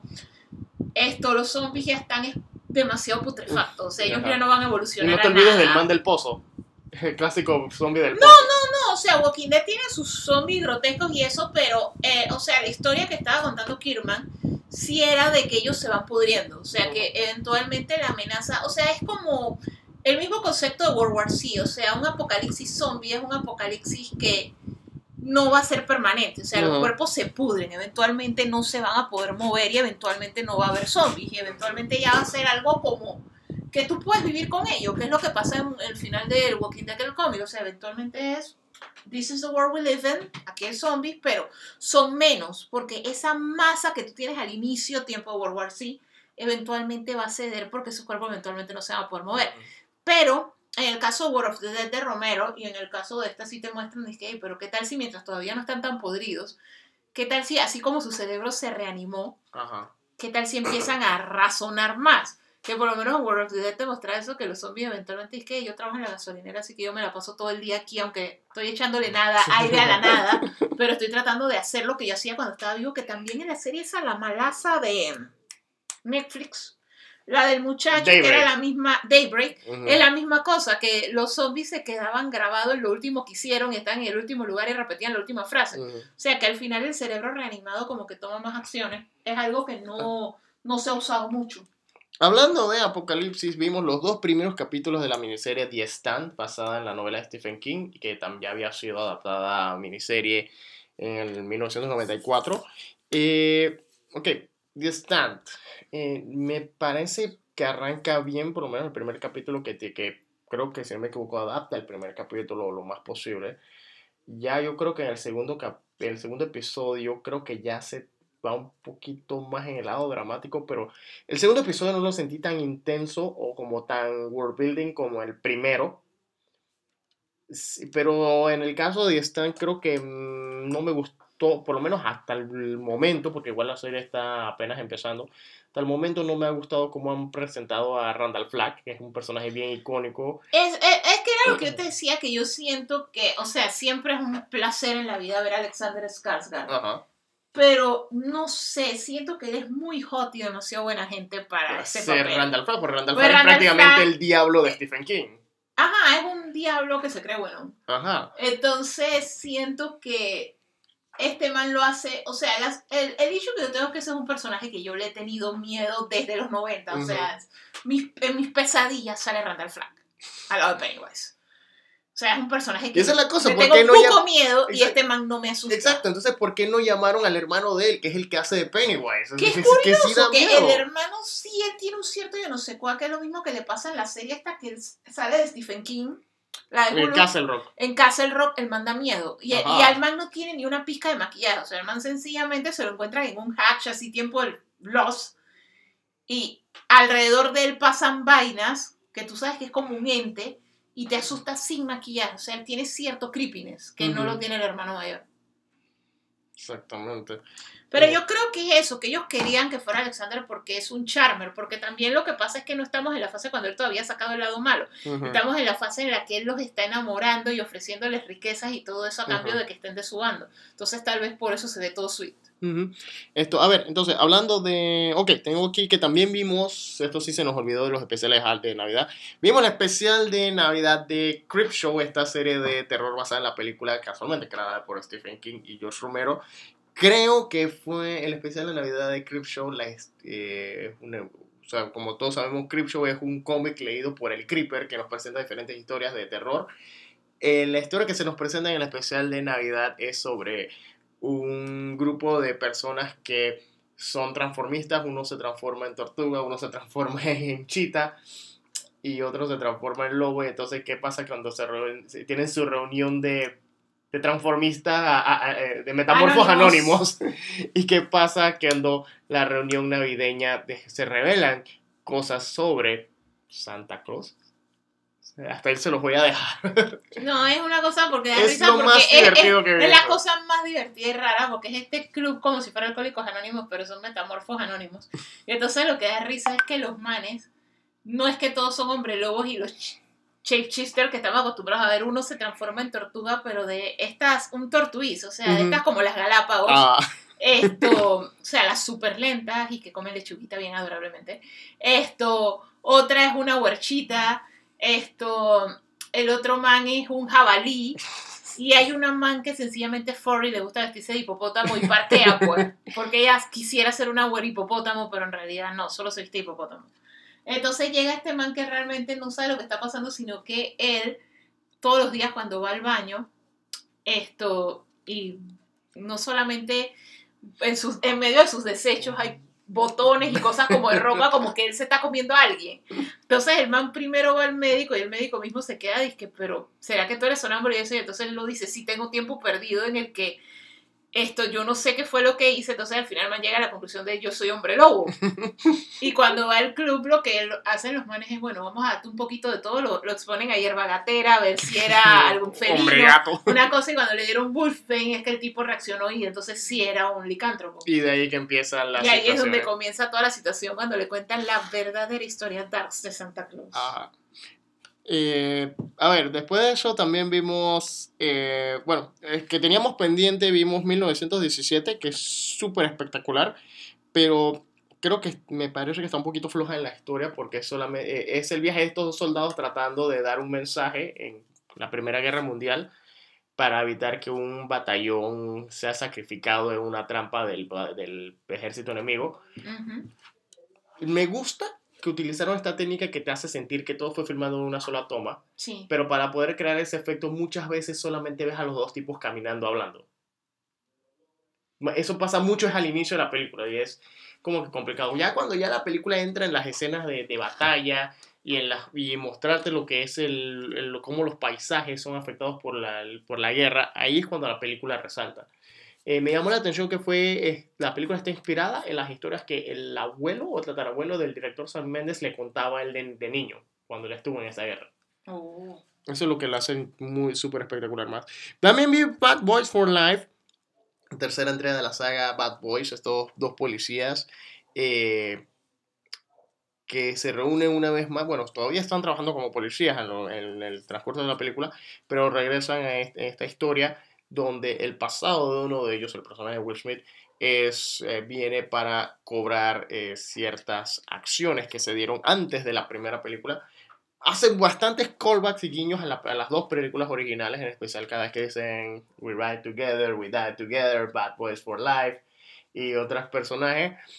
Eh, pero al mismo tiempo, lo que me gusta es que te presenta eh, los personajes de películas, prácticamente los tienes a los dos héroes de acción de películas noventeras, mientras que todas las personas alrededor de ellos se mueven a la velocidad de películas de John Wick.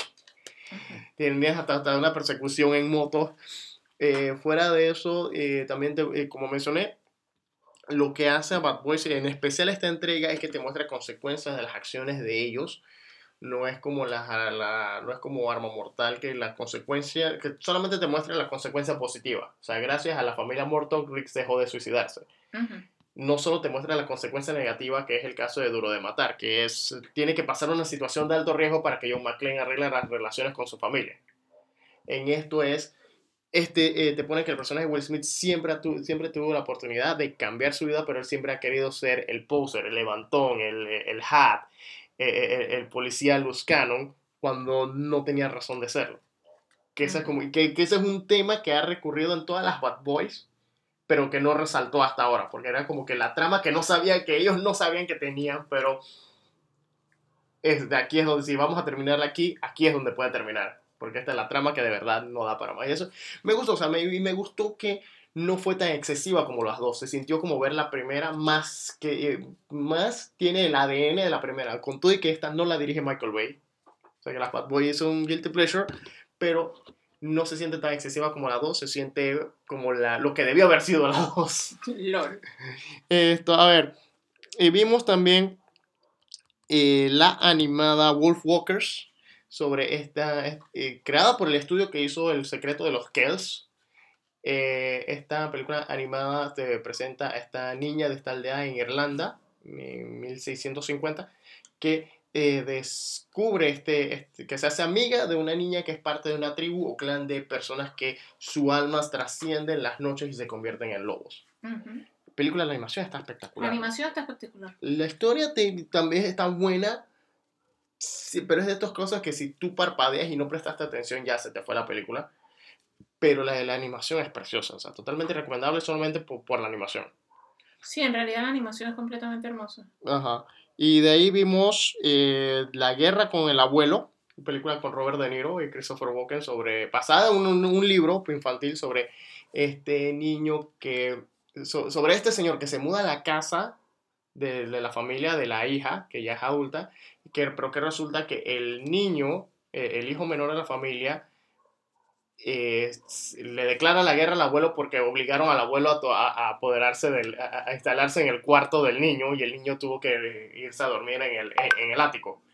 Y debido a esto empieza una guerra, pero no una guerra violenta, sino una guerra chistosa, así, es, es como Jomalón, es como ver Jomalón, que esto es de este niño y este abuelo haciéndose bromas y pranks y haciéndose la vida del imposible uno al otro. Sí, y- es bien chistosa el niño con el abuelo haciéndose maldades. O sea, tienen su guerra declarada, más que nada porque el niño quiere recuperar su habitación porque Ajá. el ático de su casa está en Tuco.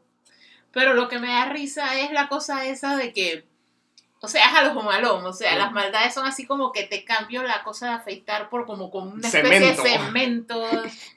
te pongo una serpiente en, ca- en el, en el- en- no te le quito los, los tornillos a toda tu habitación para que todo se te caiga y puras cosas así o sea está bien chistosa The War with Grandpa y eh, bueno y como eh, vimos también en Netflix vimos We Can Be Heroes esta película extraña de superhéroes de Robert Rodríguez sobre un mundo donde existen superhéroes y entre ellos están el niño tiburón y la, la niña de fuego, Sharkboy y Lava Girl, y otro montón de superhéroes y entonces pasa... pues, Extraterrestres secuestran a todos los superhéroes y los hijos de los superhéroes tienen que tratar de salvar a los superhéroes y al mundo. ¿La dije bien? Sí. Sí, porque me dormí en esa película. O Lo que pasa es que es una película muy para asustar, o sea, Exacto, es una película, película para, bien para niños, niños. o sea, súper para niños, tiene, tiene su humor bastante infantil, y es esto de, me recordó Buco a Second Born Royals, o sea, toda la premisa esta de que son estos niños que son los hijos de los superhéroes, pero siempre los han tenido protegidos, y ahora ellos son los que tienen que tratar de salvar al mundo, y ellos no saben usar sus poderes, también tiene un flow a Sky High, solamente que Sky High es por demás muy mejor. superior.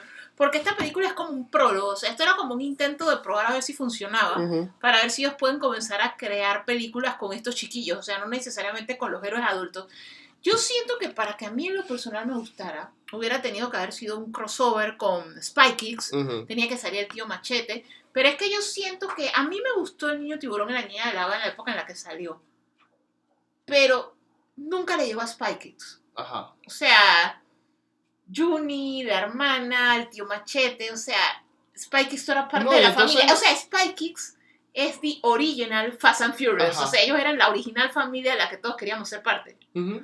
Y esta, no, o No, y sea, lo único entonces- que tiene es Pedro Pascal. Exacto, entonces y la otra cosa es que apelaron tanto a la nostalgia que todo el marketing de la película fue esto, eh, o, o sea, yo en mis redes sociales cuando salió el primer tráiler todo el mundo decía, todo el que lo compartía de- decía, el regreso de Shark Boy y Lava Girl, Shark Boy y Lava Girl están de vuelta, son adultos y ellos no, a mí me da risa porque en realidad lo que todo el mundo hablaba era porque todo el mundo quería saber si Taylor Lautner iba a regresar.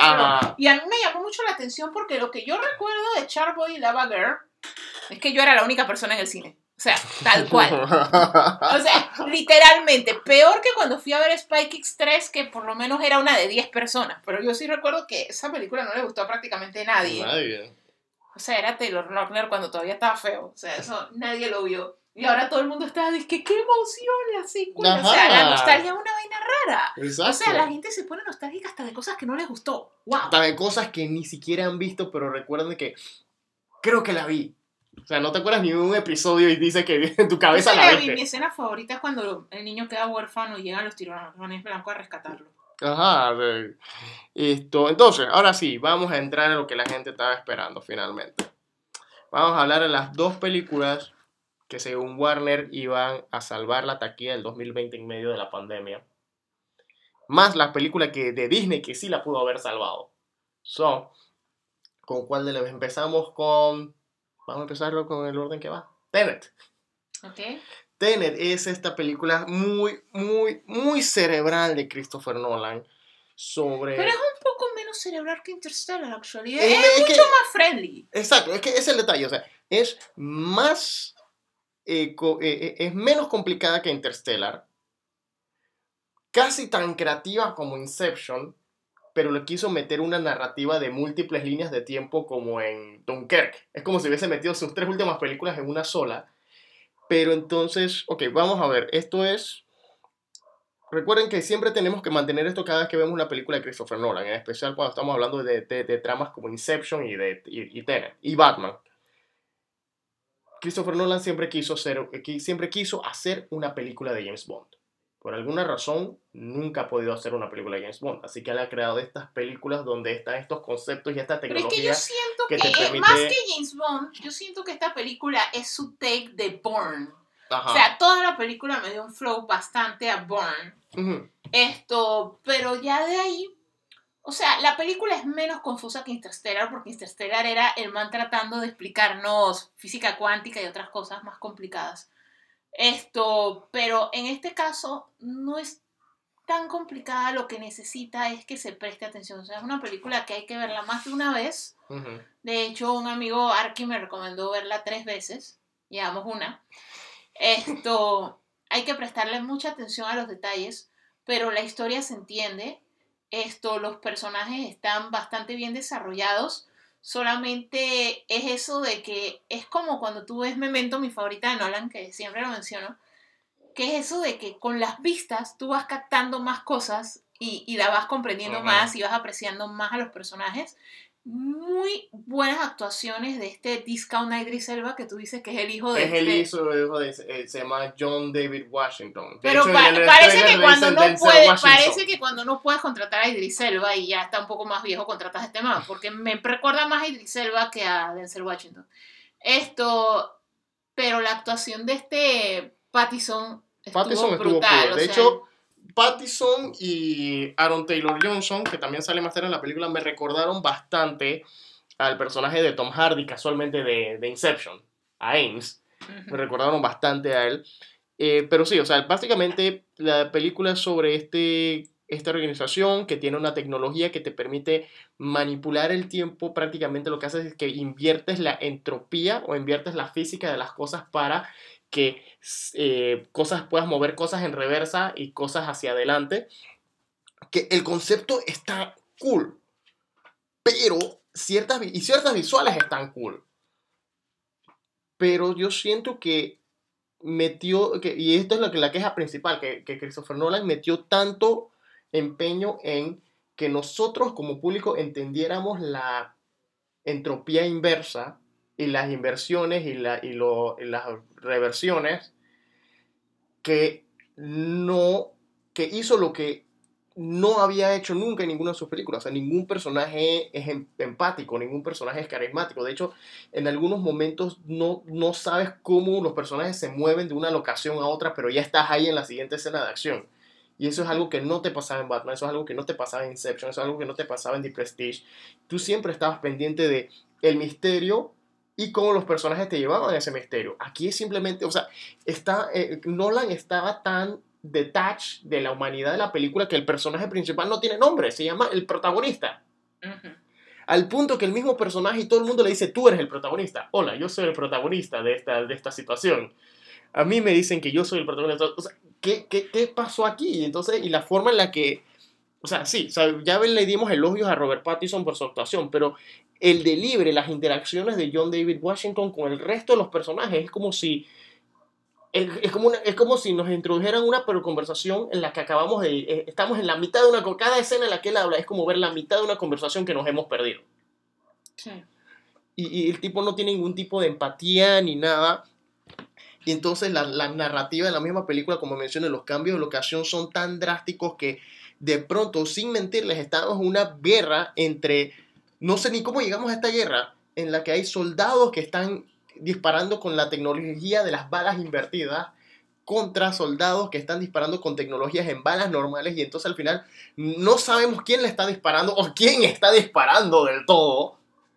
Solamente vemos que hay explosiones bonitas que se echan para atrás y que echan adelante. Vemos un edificio que se destruye y que se reconstruye. Pero quién es el bueno, quién es el malo, no, o sea, no, no, no entendí esa parte. El- las- las- o sea, sí entiendo quién es el villano principal, que es este espía que tiene estas inversiones o reversiones que trae No, o sea, yo siento que como te digo, o sea, la película sí se entiende, solo hay que verla más de una vez, Ujú. porque la primera vez es cuando ya tú finalmente comprendes qué fue lo que pasó. O sea, cuando Ajá. tú llegas al final de la primera vez, ya tú quedas, que ok, esta es la historia, esto es lo que me estás contando, esto es lo que está pasando. Ya en las siguientes vueltas ya tú vas completando los espacios en blanco. Es lo mismo que te pasa con el sexto sentido. O sea, son estas películas que están yendo hacia un twist al final. Que el twist no me pareció malo. Ya, ya en las últimas escenas era bastante predecible. Pero el asunto es que son esas películas que tú las tienes que volver a ver porque cuando tú la ves la segunda vez, ya con el conocimiento que tú tienes, la película cambia. O sea, de hecho es lo que pasa con Memento. Cuando tú la ves la segunda vez es otra película por completo porque ya tú sabes lo que está pasando y sabes Ajá. el porqué de cada cosa que él hace. Entonces, yo siento que ese es el secreto con Tenet. Y de hecho, el hecho de que sea un palíndromo es indicativo de que la tienes que ver dos veces. Porque tú en una perspectiva lo ves en una dirección y en la otra ves la otra dirección. Ajá. O sea, mínimo la tienes que ver dos veces. O sea, la película está bastante clara. O sea, no siento que es la película que hubiera salvado el cine. Exacto, porque... Yo siento que Nolan esto se agrandó. O sea, mi Ajá. opinión personal es que él Y ya no se agrandó y la fama. No, la- eh, mi opinión personal es que ya la fama se le subió a la cabeza. Entonces él Ujú. ya sentía. La película, por mi nombre, va a jalar masas y va a llenar. Y hay una realidad de apuño. O sea, este año estamos en medio de una pandemia, independientemente de toda la incredulidad que tenemos, la gente que cree que es mentira o la gente que todavía no los ha tocado cerca, no les ha afectado, que sienten que me la rifo, voy a hacer lo que me da la gana, voy a donde me da la gana, pero el porcentaje de esas personas no es tan alto como nosotros creemos, sobre todo en los mercados clave. O sea, hay que aceptar una realidad. Nosotros vivimos en un país pequeño. Nosotros no vamos a salvar las cadenas de cines. Nosotros no vamos a salvar. O sea, y de hecho las cadenas de cine de nuestro país son importadas. O sea, si los mexicanos no van al cine, que nosotros vayamos no va a salvar Cinépolis. O sea, seamos realistas. Esto es lo mismo que pasa con las cadenas americanas. O sea, en el mercado de Estados Unidos necesitan que los americanos fueran a verla. Y él sintió mi nombre jala. O sea, literalmente la opinión de él es la gente va a morir por ver mi película. La gente le va a valer opinión compartida. le va, le va a valer Ajá. bestia. Y entonces el estudio dijo, hey, en verdad, tú a la gente, la gente no le va, le va a valer bestia arriesgarse a morir por ver una película tuya. Y la verdad es que Marvel, el Marvel que lleva más de 10 años lanzando películas anuales, el Marvel que todo lo que han lanzado es taquillero de una manera u otra, Ajá. dijo, yo no lanzo películas este año. O sea, miren la realidad. O sea, Exacto. otras cosas enormes los mismos estudios dijeron, disque man, no. No. la va a ver nadie Nadie. porque, o sea, es, vale la pena poner tu vida en riesgo por esta película, sí o no, que es lo que está pensando mucha gente, que es un tema que tocamos antes. O sea, Nolan se agrandó, o sea, literalmente lo que él tenía que hacer era decir, hey, mi película, así como tú echaste para atrás una cualquier cantidad de cosas, mi película yo creo que la dejé el otro año. Obviamente, ya después con la decisión que tomó Warner de mandar todas las películas a HBO Max, ahora tendrían una peor pelea con Nolan Ajá. de la que tuvieron, porque ahora Nolan es el catalizador, o sea, que él lanzara su película de todas maneras en cine y que nadie la viera, es parte de la razón por la que las películas del otro año van para HBO Max, y es Exacto. parte de la razón por la que Wonder Woman fue a HBO Max. Ujú. Pero el asunto es que él sí debió postergar su película. Porque después de las últimas que él hizo, que ya no eran tan masivas, o sea, las Exacto. Batman eran masivas, Interstellar no es es una película masiva. Inception tuvo una, Inception tuvo una fortuna. O sea, Inception lo que tuvo Es que fue Inception todavía estaba in between, porque es una película cerebral, pero cuando tú veías el tráiler no era lo que te vendía. El tráiler era la ciudad doblándose con Elliot Page y vainas, y tú dices que coño. Y el man peleando película- en el cuarto Y giratorio. peleando en el cuarto giratorio. tú dices más- que es una película exacto. de acción. Exacto, lo más que tú pensabas es, esta es la nueva Matrix. Sí, por eso, o sea, nunca, el marketing de Inception nunca fue tú vas a venir y vas a salir con un dolor de cabeza y por el resto de tu vida vas a estar debatiendo si el man sí salió o el man no salió, guiándote por los niños, guiándote por el, el, trompo. el trompo, el Jax ese que el man está dando vuelta. Esto, al final de cuentas, nadie sabía eso porque la campaña publicitaria era que era Matrix 2.0. Ujú. Entonces, ese es el issue. O sea, ya las películas de él, desde el trailer te están diciendo, man, tú tienes que venir a pensar. Entonces, eso espanta un porcentaje de la audiencia porque hay gente Porque, que... O sea, tenemos un porcentaje del público que literalmente dicen esto. Yo no veo películas con subtítulos porque yo no voy al cine a leer. O sea, tenemos ese porcentaje del público que quiere todo spoon-fed y que no va a pensar. Apenas tú le dices que una película es como ir a hacer la tarea, esa gente tú la eliminas por completo. Ajá, entonces sin olvidar que de por sí Nolan fue bien secretivo con la trama de la película. O sea, nadie sabía de qué se iba a tratar la película hasta que te muestran el tráiler. Y entonces, y obviamente, no solo te estás espantando porque la película te lo dice, del director de Inception, Interstellar y la trilogía de- del Caballero de la Noche. Pero desde el tráiler ya, estás viendo, ya tú estás viendo que los carros están echando hacia atrás, que los disparos se están echando para atrás, que hay un poco de escenas que tú te quedes que, wow, se ve bonita, pero no estoy entendiendo, ni siquiera el tráiler me está, ni siquiera el tráiler me está haciendo las ganas de venir, el tráiler me está confundiendo más, o sea, no pasó lo mismo que pasó con Inception o con Interstellar, que te intrigaba ver la película. Esto es, eh, eh, eh, los trailers no te decían nada, te decían de que te vamos, a, te, vamos a, te vamos a confundir. Entonces lo triste, como digo, por lo menos en mi caso, a mí no me confundió eh, el concepto de la película. Me confundió fue la narrativa, cómo la estaba llevando, porque los personajes no me estaban dando ningún tipo de empatía.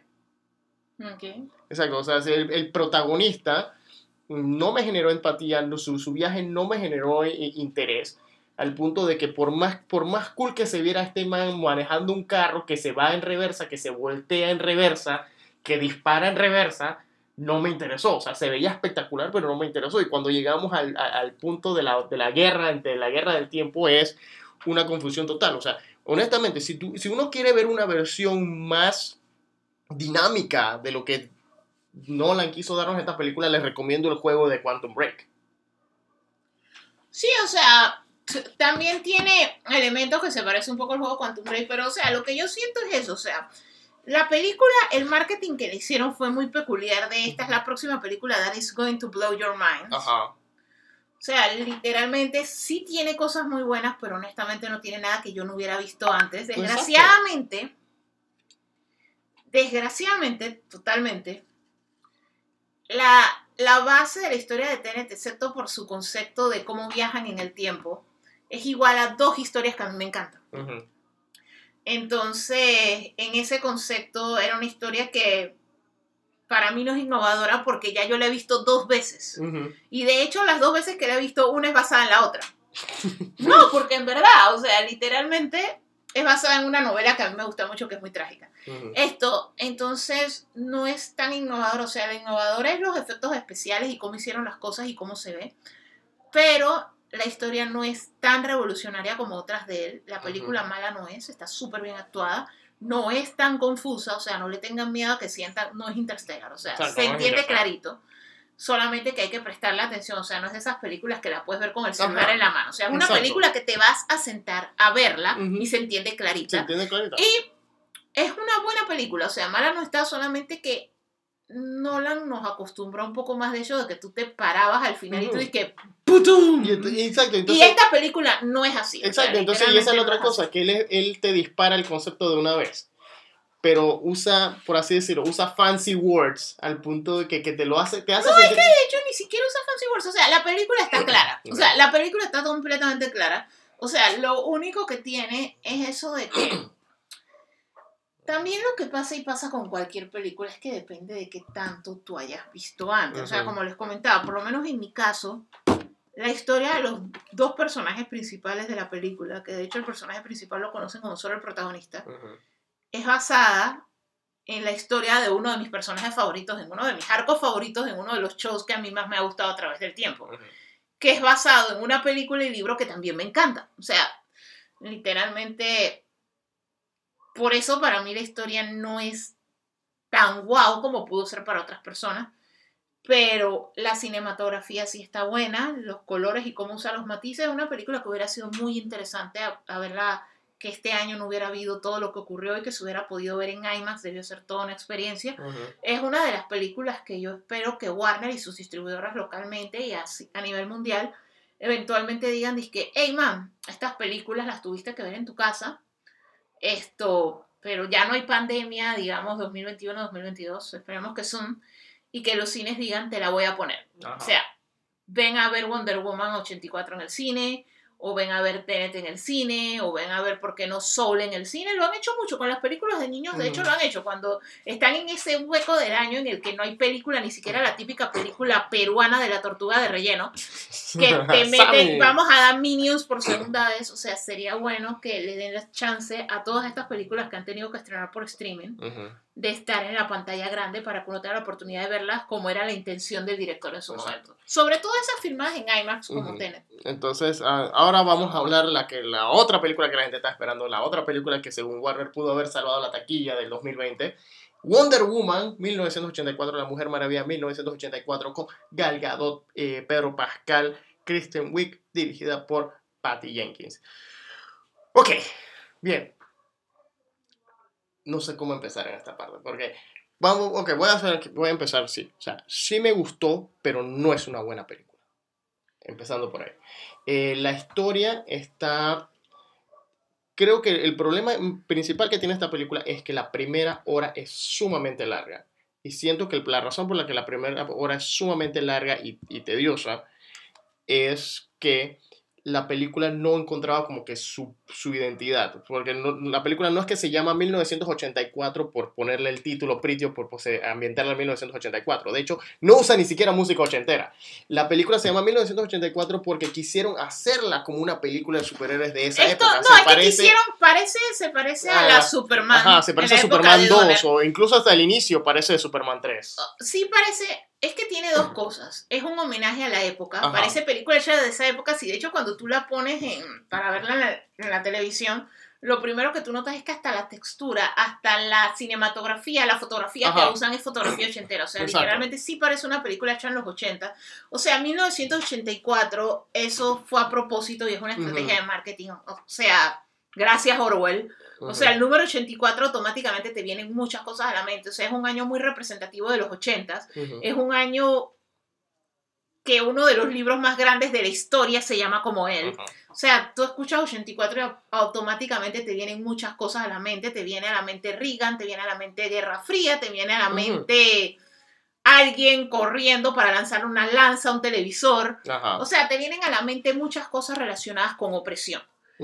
Eh, es la imagen que tiene 1984 en la mente de muchos de nosotros. Entonces, estás en medio, en plena Guerra Fría en su apogeo. Entonces se presta para contar el tipo de historia que ellos querían contar. O sea, se entiende por qué lo hicieron como 1984. Mi problema con la historia es que honestamente no me suma ni me resta verla. O sea, es un buen trip, un nice to have, pero en el development del personaje no me afectó en nada. De hecho, lo que yo le comentaba a Jorge es que me recuerda una historia de Superman que se llama Para el hombre que lo tenía todo Ajá. que es que un villano del DC Universe, a través de unas flores, le da a Superman la ilusión de que... De la vida perfecta. De la vida perfecta, o sea, que Krypton nunca se destruyó y de que él está allá y que tiene su familia y todo eso. Entonces, al final de cuentas, yo siento que la primera hora de la película, o sea, toda la parte esa de cuando Wonder Woman recupera a Steve Trevor y todo eso, me da ese feeling, de esta Ujú. ilusión, pero que tú al final de cuentas sabes que siempre eso tiene un precio. O sea, en el caso de Superman con la, ¿cómo es que se llama la flor? Black, what? El Black Mercy. el Black Mercy, esto tú sabes que el costo es que esa vaina le está chupando la vida, o sea, Ajá. lo va a matar, o sea, él va a su cuerpo va a morir en el mundo real si él no sale de la ilusión, que es el mismo efecto que tú sabes acá, esto está demasiado perfecto, algo va a pasar, porque tiene, el problema es que es una precuela, o sea, Exacto. es una, lo que pasa es que la película de Wonder Woman tiene este problema, o sea, Wonder Woman es un personaje inclusive más viejo que Capitán América, pero que tiene esta situación. Wonder Woman, a diferencia de Capitán América, Capitán América se congeló. Wonder Woman es básicamente Connor McCloud. Ella sí vivió todas esas décadas y ella perdió a la persona que amaba. O sea, literalmente Highlander. Connor McCloud, o sea, Exacto. Highlander. Esto, ella sí vivió a través de los años. De hecho, cuando te muestran la foto de ella con la secretaria que vimos en la primera película, Ajá. ya viejita, o sea, si no te da vibe a Connor McCloud con la hija, Ujú, o sea, no tienes alma. No tienes algo. o exacto. no viste Highlander, pues. El asunto es que ella, como sí vivió a través de los años, o sea, estamos viendo su proceso que han pasado 60 años y ya todavía no olvida a Steve.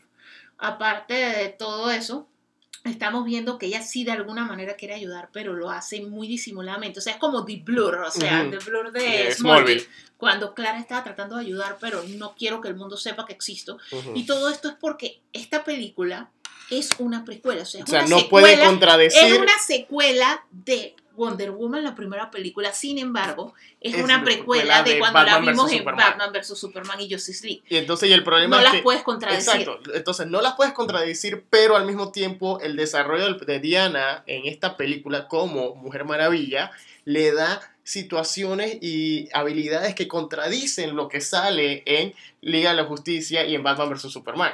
Sí, o sea, cosas como que Puedo- level up, ahora puedo hacer X cosas, y de repente tú dices, pero yo te vi en BBS que 20, 30 años en el futuro y tú no podías hacer esa vaina. O sea, ¿qué está pasando?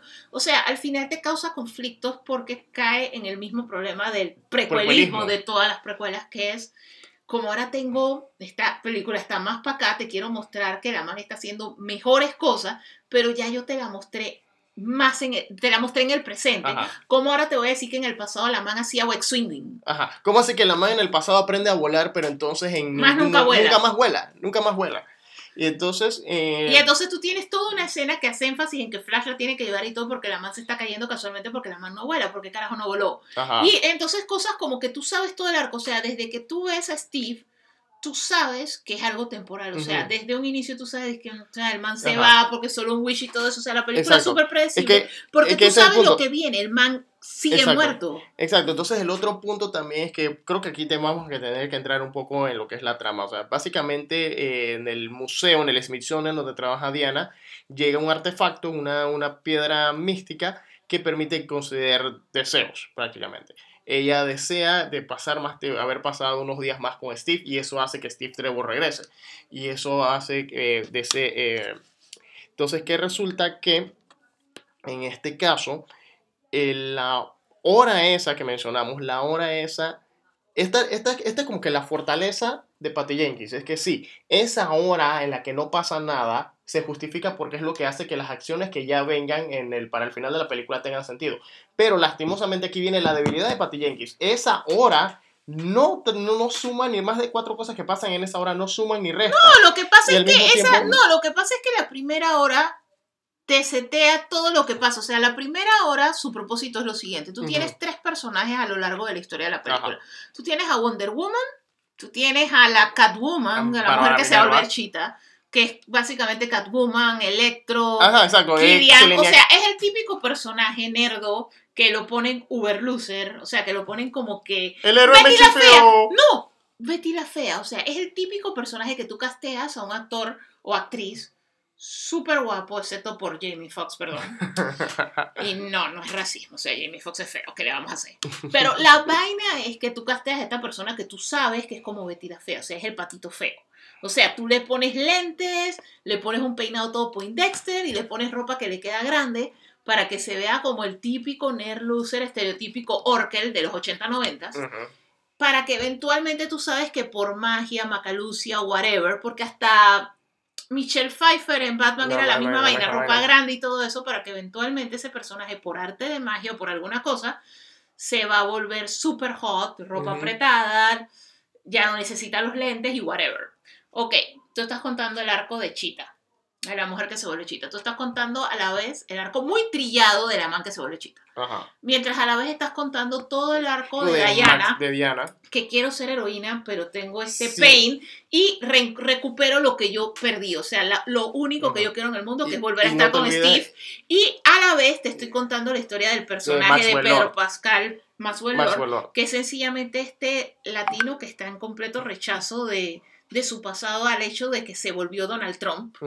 Esto, que O sea, el man, es- el es man estafador empezó, empezó muy abajo y él sencillamente quiere llegar a triunfar con las miles de ideas del millón de dólares. El man comienza a salirte en infomercial, o sea, el man está buscando triunfar. Ajá. Entonces te cuenta toda la historia de los tres como para decirte, mira, hay una piedra de los deseos. Esta man quiere recuperar a su amor perdido.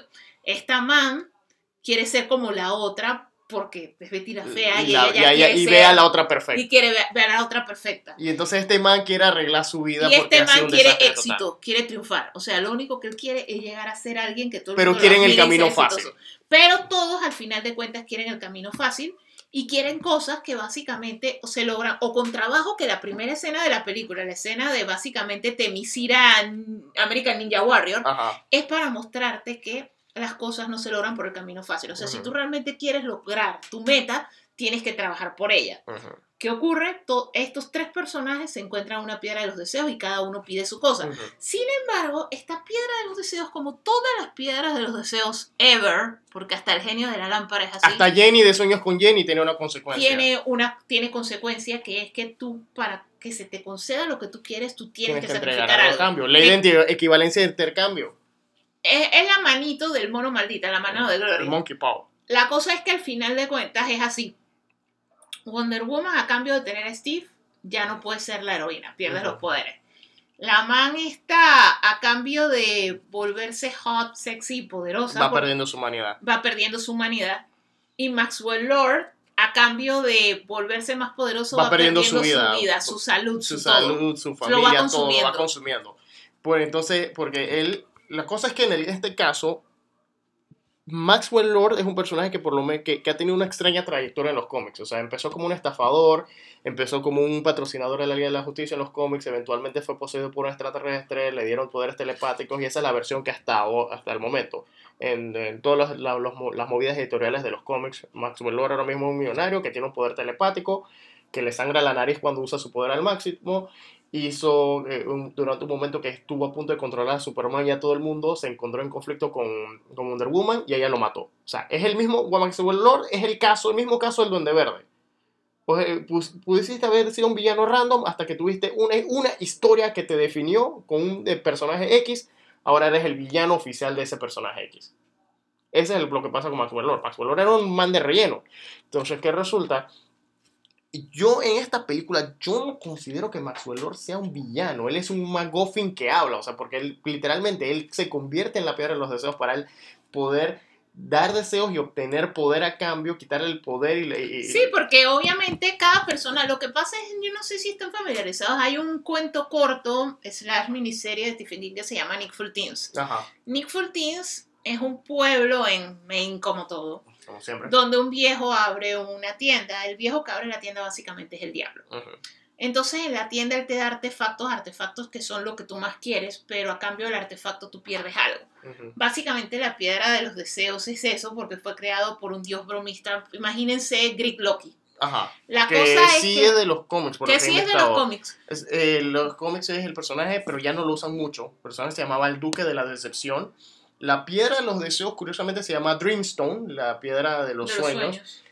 que es el nombre de la piedra del Doctor Destiny, que es un villano de la Liga de la Justicia y de Sandman, pero no es No tiene una guarda no- relación. no guarda relación. La cosa es que todos los deseos que va concediendo van echándose el mundo, que es parte de la razón por la que ellos lo hacen en 1984, es porque obviamente, como él quiere poder, él comienza a pedirle a gente poderosa, a los líderes de los diferentes países, Ajá. cuál es su deseo, y obviamente su deseo es quiero más armas nucleares, o quiero ser más poderoso que otro, o quiero ser el terreno de otro, que al final de cuentas sí es algo que muchos críticos lo han dicho y muchas personas que han visto la película, es algo que se repite a través de los tiempos. O sea, por lo menos si ahora le preguntaran al líder de Corea del Norte, ¿tú qué quieres? Quiero más nukes que el gringo. Y si tú le preguntas a los gringos, dicen yo quiero más nukes que el otro porque es una representación de poder.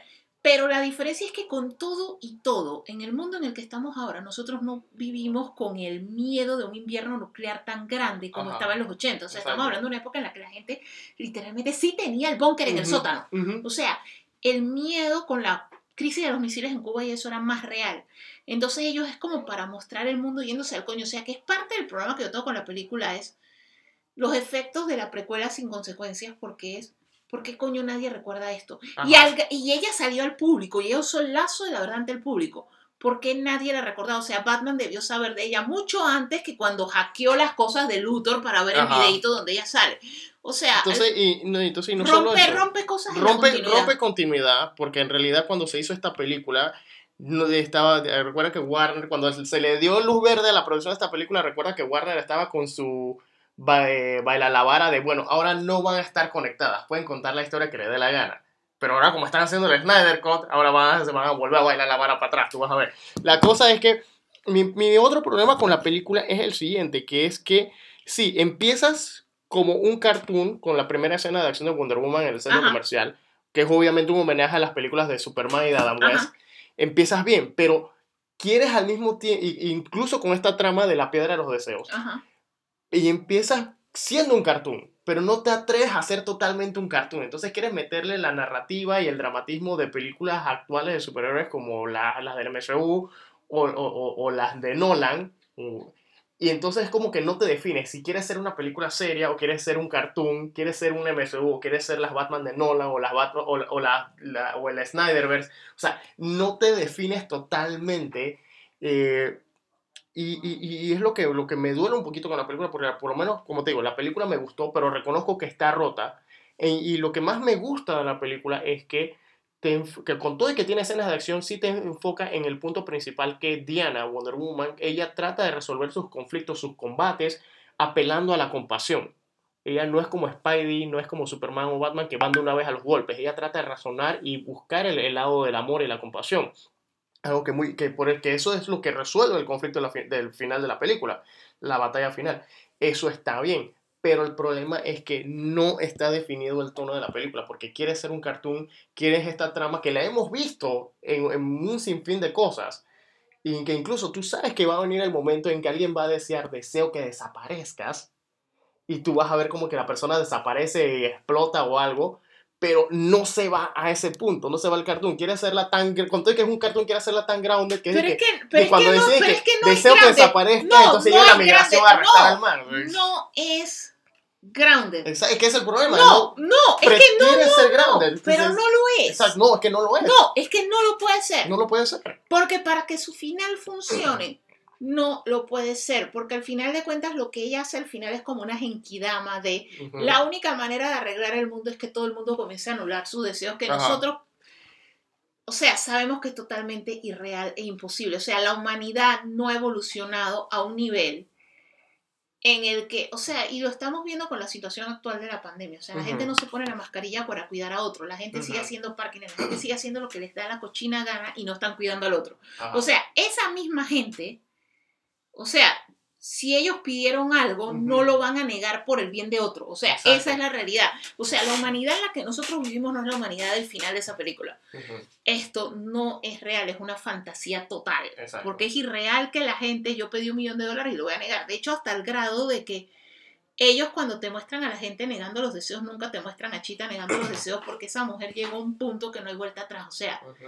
Ella no va a negar su deseo, que por eso es que ahí es donde Patty Jenkins dice es que no, es que yo no la mostré ne- si negó o no negó, porque obviamente ella va a Sí, regresar, porque porque, esa es una, es una villante- villana crucial de Wonder Woman, si tú Ajá. quieres seguir haciendo películas standalone de Wonder Woman, aparte de lo que salga del Snyder verso versus lo que salga de las otras líneas, porque obviamente el Snyder verso no va a salir de HBO, esa es la realidad. Ellos, ellos su Debería plan- ser la realidad.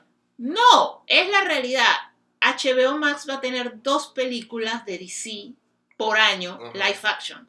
O sea, el Snyder Cut va a tirar un universo que va a continuar en HBO Max. HBO Max va a seguir teniendo películas exclusivas de superhéroes que no van para cine, pero no es que van a ser, o sea, que, ah, lo que iba a ser para cine, no, cine va a seguir por su camino, HBO Max va a seguir por su camino, o sea, lo que ellos le dieron a Zack Snyder fue la opción de sigue contando tu historia en HBO Max. En streaming, todo va a continuar tu línea.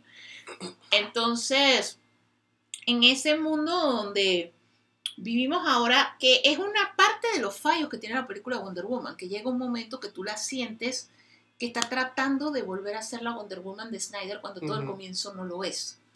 Porque al final de cuentas, para contar historias standalone tú necesitas seguir teniendo a Cheetah y teniendo villanos de ella. Ah, pero tú vas a tener dos Wonder Woman. Nosotros vamos a seguir teniendo la Wonder Woman Dark que vimos, que no es la que pe- peleó contra Cheetah y no es la que salvó en el mall. La Wonder Woman de Snyder va a continuar en televisión. Ajá. Mientras que en el cine vamos a tener la Wonder Woman de Patty Jenkins que se está yendo por otra línea. Ajá. Y necesita Y conservar una esa línea, villana. ajá, y un- una línea que, que no machea con la, prim- con la, la Diana de la primera película. Sí. Porque esa es la otra vaina, que está, se contradice la primera película. Entonces, como digo, o sea, no, o sea, no la odié, o sea, me gustó la película, o sea, eh, pero reconocemos que la película tiene bastantes fallas y entonces, una de esas fallas es, mm, no solo, eh, o sea, cuando digo que la primera hora está mala, es en general, pero los primeros 10 minutos, so- que cuando te establecen ciertas reglas de la película, está bien. Cuando ya la película arranca, apenas introducen la piedra de los deseos, apenas introduce Steve, la película se pone un poder, eh, se, se vuelve tediosa. Y, y- y- y- duele porque, o sea, muchos elementos están ahí, el avión invisible está ahí, el lazo de la verdad como ella lo usa está ahí, o sea, pareciera, pareciera como ver los super amigos, o y ella peleando contra Chita fue una cosa súper cool, las dos peleas, la pelea de Chita incompleta y la pelea de Chita en su forma final estuvieron cool, o sea, lo único malo fue que la pelea de Chita en su forma final fue que estaba de noche. O sea, y ahí es cuando tú te quedas pensando en que, Patty, ¿qué pasó aquí? ¿No, no había plata para los efectos especiales? O... Pero fuera de eso, o sea, el mensaje que da la película es muy positivo, eh, en especial en, en los momentos difíciles que estamos viendo, pero siento que mucha gente como que la, o siento que lo que está pasando con la película es que mucha gente o no, eh, no, no, no está aceptando el tono inconsistente de la película, la versión inconsistente de Diana y que el final ciertas cosas no tienen resolución. O sea, Maxwell Lord tiene una resolución, pero parte de su resolu- resolución depende de que él no era villano villano. O sea, entonces tienes esta otra cosa de, esta... Volvemos una vez más a villanos que no son enteramente malos, son víctimas de las circunstancias. Entonces eso ya también te afecta la resolución de la película. O sea, pues, al punto de que cuando, como por eso es que todo este review yo he estado diciendo que Maxwell Lord no es un villano en esa película. Él es un McGuffin con patas. No, no, no solo es un McGuffin, sino que sencillamente, o sea, no son tal cual villanos aún. O sea, en esa película sencillamente son el villano real es el uso que le dan a la piedra. O sea, Ajá. el villano real eh, no está, porque Ujú. es el Dios que creó la piedra, porque al final de cuentas es la piedra, la oportunidad y cómo la usar. Ajá. Porque eso es lo que hacen los tres y los tres tienen arcos diferentes, pero que se unen por el sencillo hecho de que lo que hacen los o sea, lo que hace Maxwell Lord afecta a la humanidad y Diana Ujú. quiere salvar la humanidad, sin contar que lo que él hizo le hizo daño. O sea, Ujú. le devolvió algo que ella había perdido y que ella quería recuperar para luego quitárselo. Entonces, al final de cuentas, it's personal. Exacto. Entonces, eh, los arcos de ellos se mezclan por eso. Y el arco de Chita se mezcla porque los poderes de ella venían de la otra y ella no los quería perder. Entonces, cuando esta empieza a tratar de detener a esta, es que, hey, esto me afecta a mí, entonces yo me voy a aliar a este. O sea, pero al final de cuentas eran tres historias que se entrelazan. O sea, era como lo mismo que hablamos de la película de Navidad. Es eso, o sea, es una historia, una película con tres historias que se entrelazan. O sea, la película pudo ser mejor. Esto no es que no me gustó, o sea, tiene partes que me gustan, tiene partes que no. No. O sea, no es The Rise of Skywalker. Exacto. O sea, la es película es fun, Es fun. solo que no es perfecta. Exacto, exacto, no es perfecta. No la Su odiamos mensaje, como no, el resto del Pero lo que yo sí siento es, en mi caso con esa película, siento que el mensaje al final, aunque completamente, absolutamente irreal, esto, que la humanidad se uniera para volver a arreglar las cosas La y todo eso, Genkidama. siento que esa Genkidama era un mensaje que más positivo que necesitábamos ahora. O sea, yo siento que el aporte de esa, de las películas que estrenaron para Navidad, es eso, o sea, el positivismo. O sea, la película al final tiene un mensaje muy positivo. Y coño, con el año que hemos tenido, literalmente siento que era lo que necesitábamos. exacto. Que es lo mismo que pasa con la otra película que vimos en Navidad, que fue Soul. Ajá, que esa es la que vamos a Soul, o sea, no es precisamente la mejor película de Pixar. De hecho, Pixar yo siento que su época de oro y su tope, que de ahí en adelante ellos han ido cuesta abajo en su rodada, fueron Up y Wally. O sea, que fue cuando ellos llegaron a un punto prácticamente Kubrick, un punto que podía, se podía decir Brad Bird y los directores que tenía Pixar en ese momento llegaron a un punto que están en el mismo panteón con Kubrick y con directores como Spielberg cuando es bueno, no Spielberg de Ahora. Ready Player, porquería esa.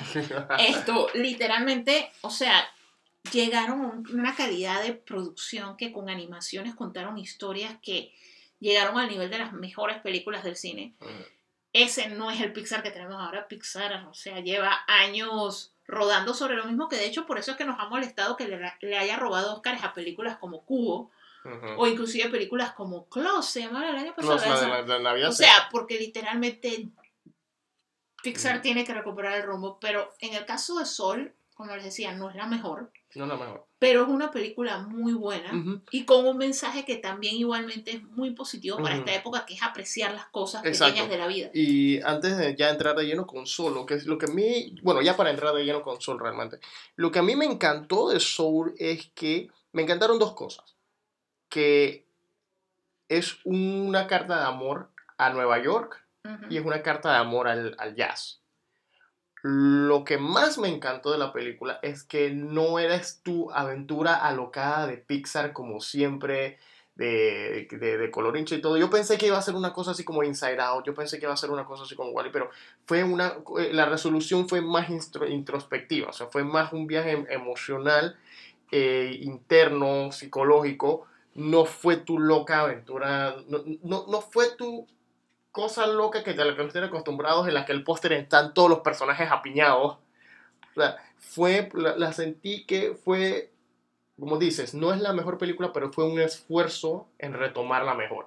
Sí, o sea, fue un volver a sus bases y estuvo bastante bien. Esto, la película tiene sus momentos de comedia, da bastante risa.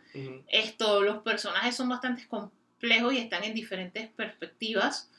Esto, pero yo sí siento que el mensaje ese de apreciar las cosas pequeñas de la vida, todo ese mensaje de muchos de nosotros tenemos metas en la vida, cosas que queremos lograr, aspiramos a lograr, pero el hecho ese de disfrutar el viaje, o sea, Ajá. a veces lo importante es el viaje, no es llegar, eso de que al final tú puedes lograr a tener lo que tú querías y tú quedas que ¿y ahora qué? Ajá. Entonces, ese mensaje siento que es muy bonito escucharlo, sobre todo este año que hemos tenido que estuvo tan Exacto. difícil. Y en, Entonces un- yo y en siento- este tipo de película, que es una película que, que, que su target audience es un público infantil. No, pero es que en realidad Pixar nunca ha funcionado así. Pixar siempre ha funcionado a los dos niveles. Ajá. Lo que pasa es que con esas películas que se tiran en los dos niveles siempre pasa lo mismo. O sea, el adulto no entiende lo mismo que el niño, porque Ajá, nosotros, o sea, tú entiendes las cosas en base a tu experiencia y a tu condición. ajá. y a tu conjunto de valores y principios. Entonces, obviamente, un niño que ve esta película no necesariamente la entienda como un adulto porque los niños todavía están con el chip de el árbol,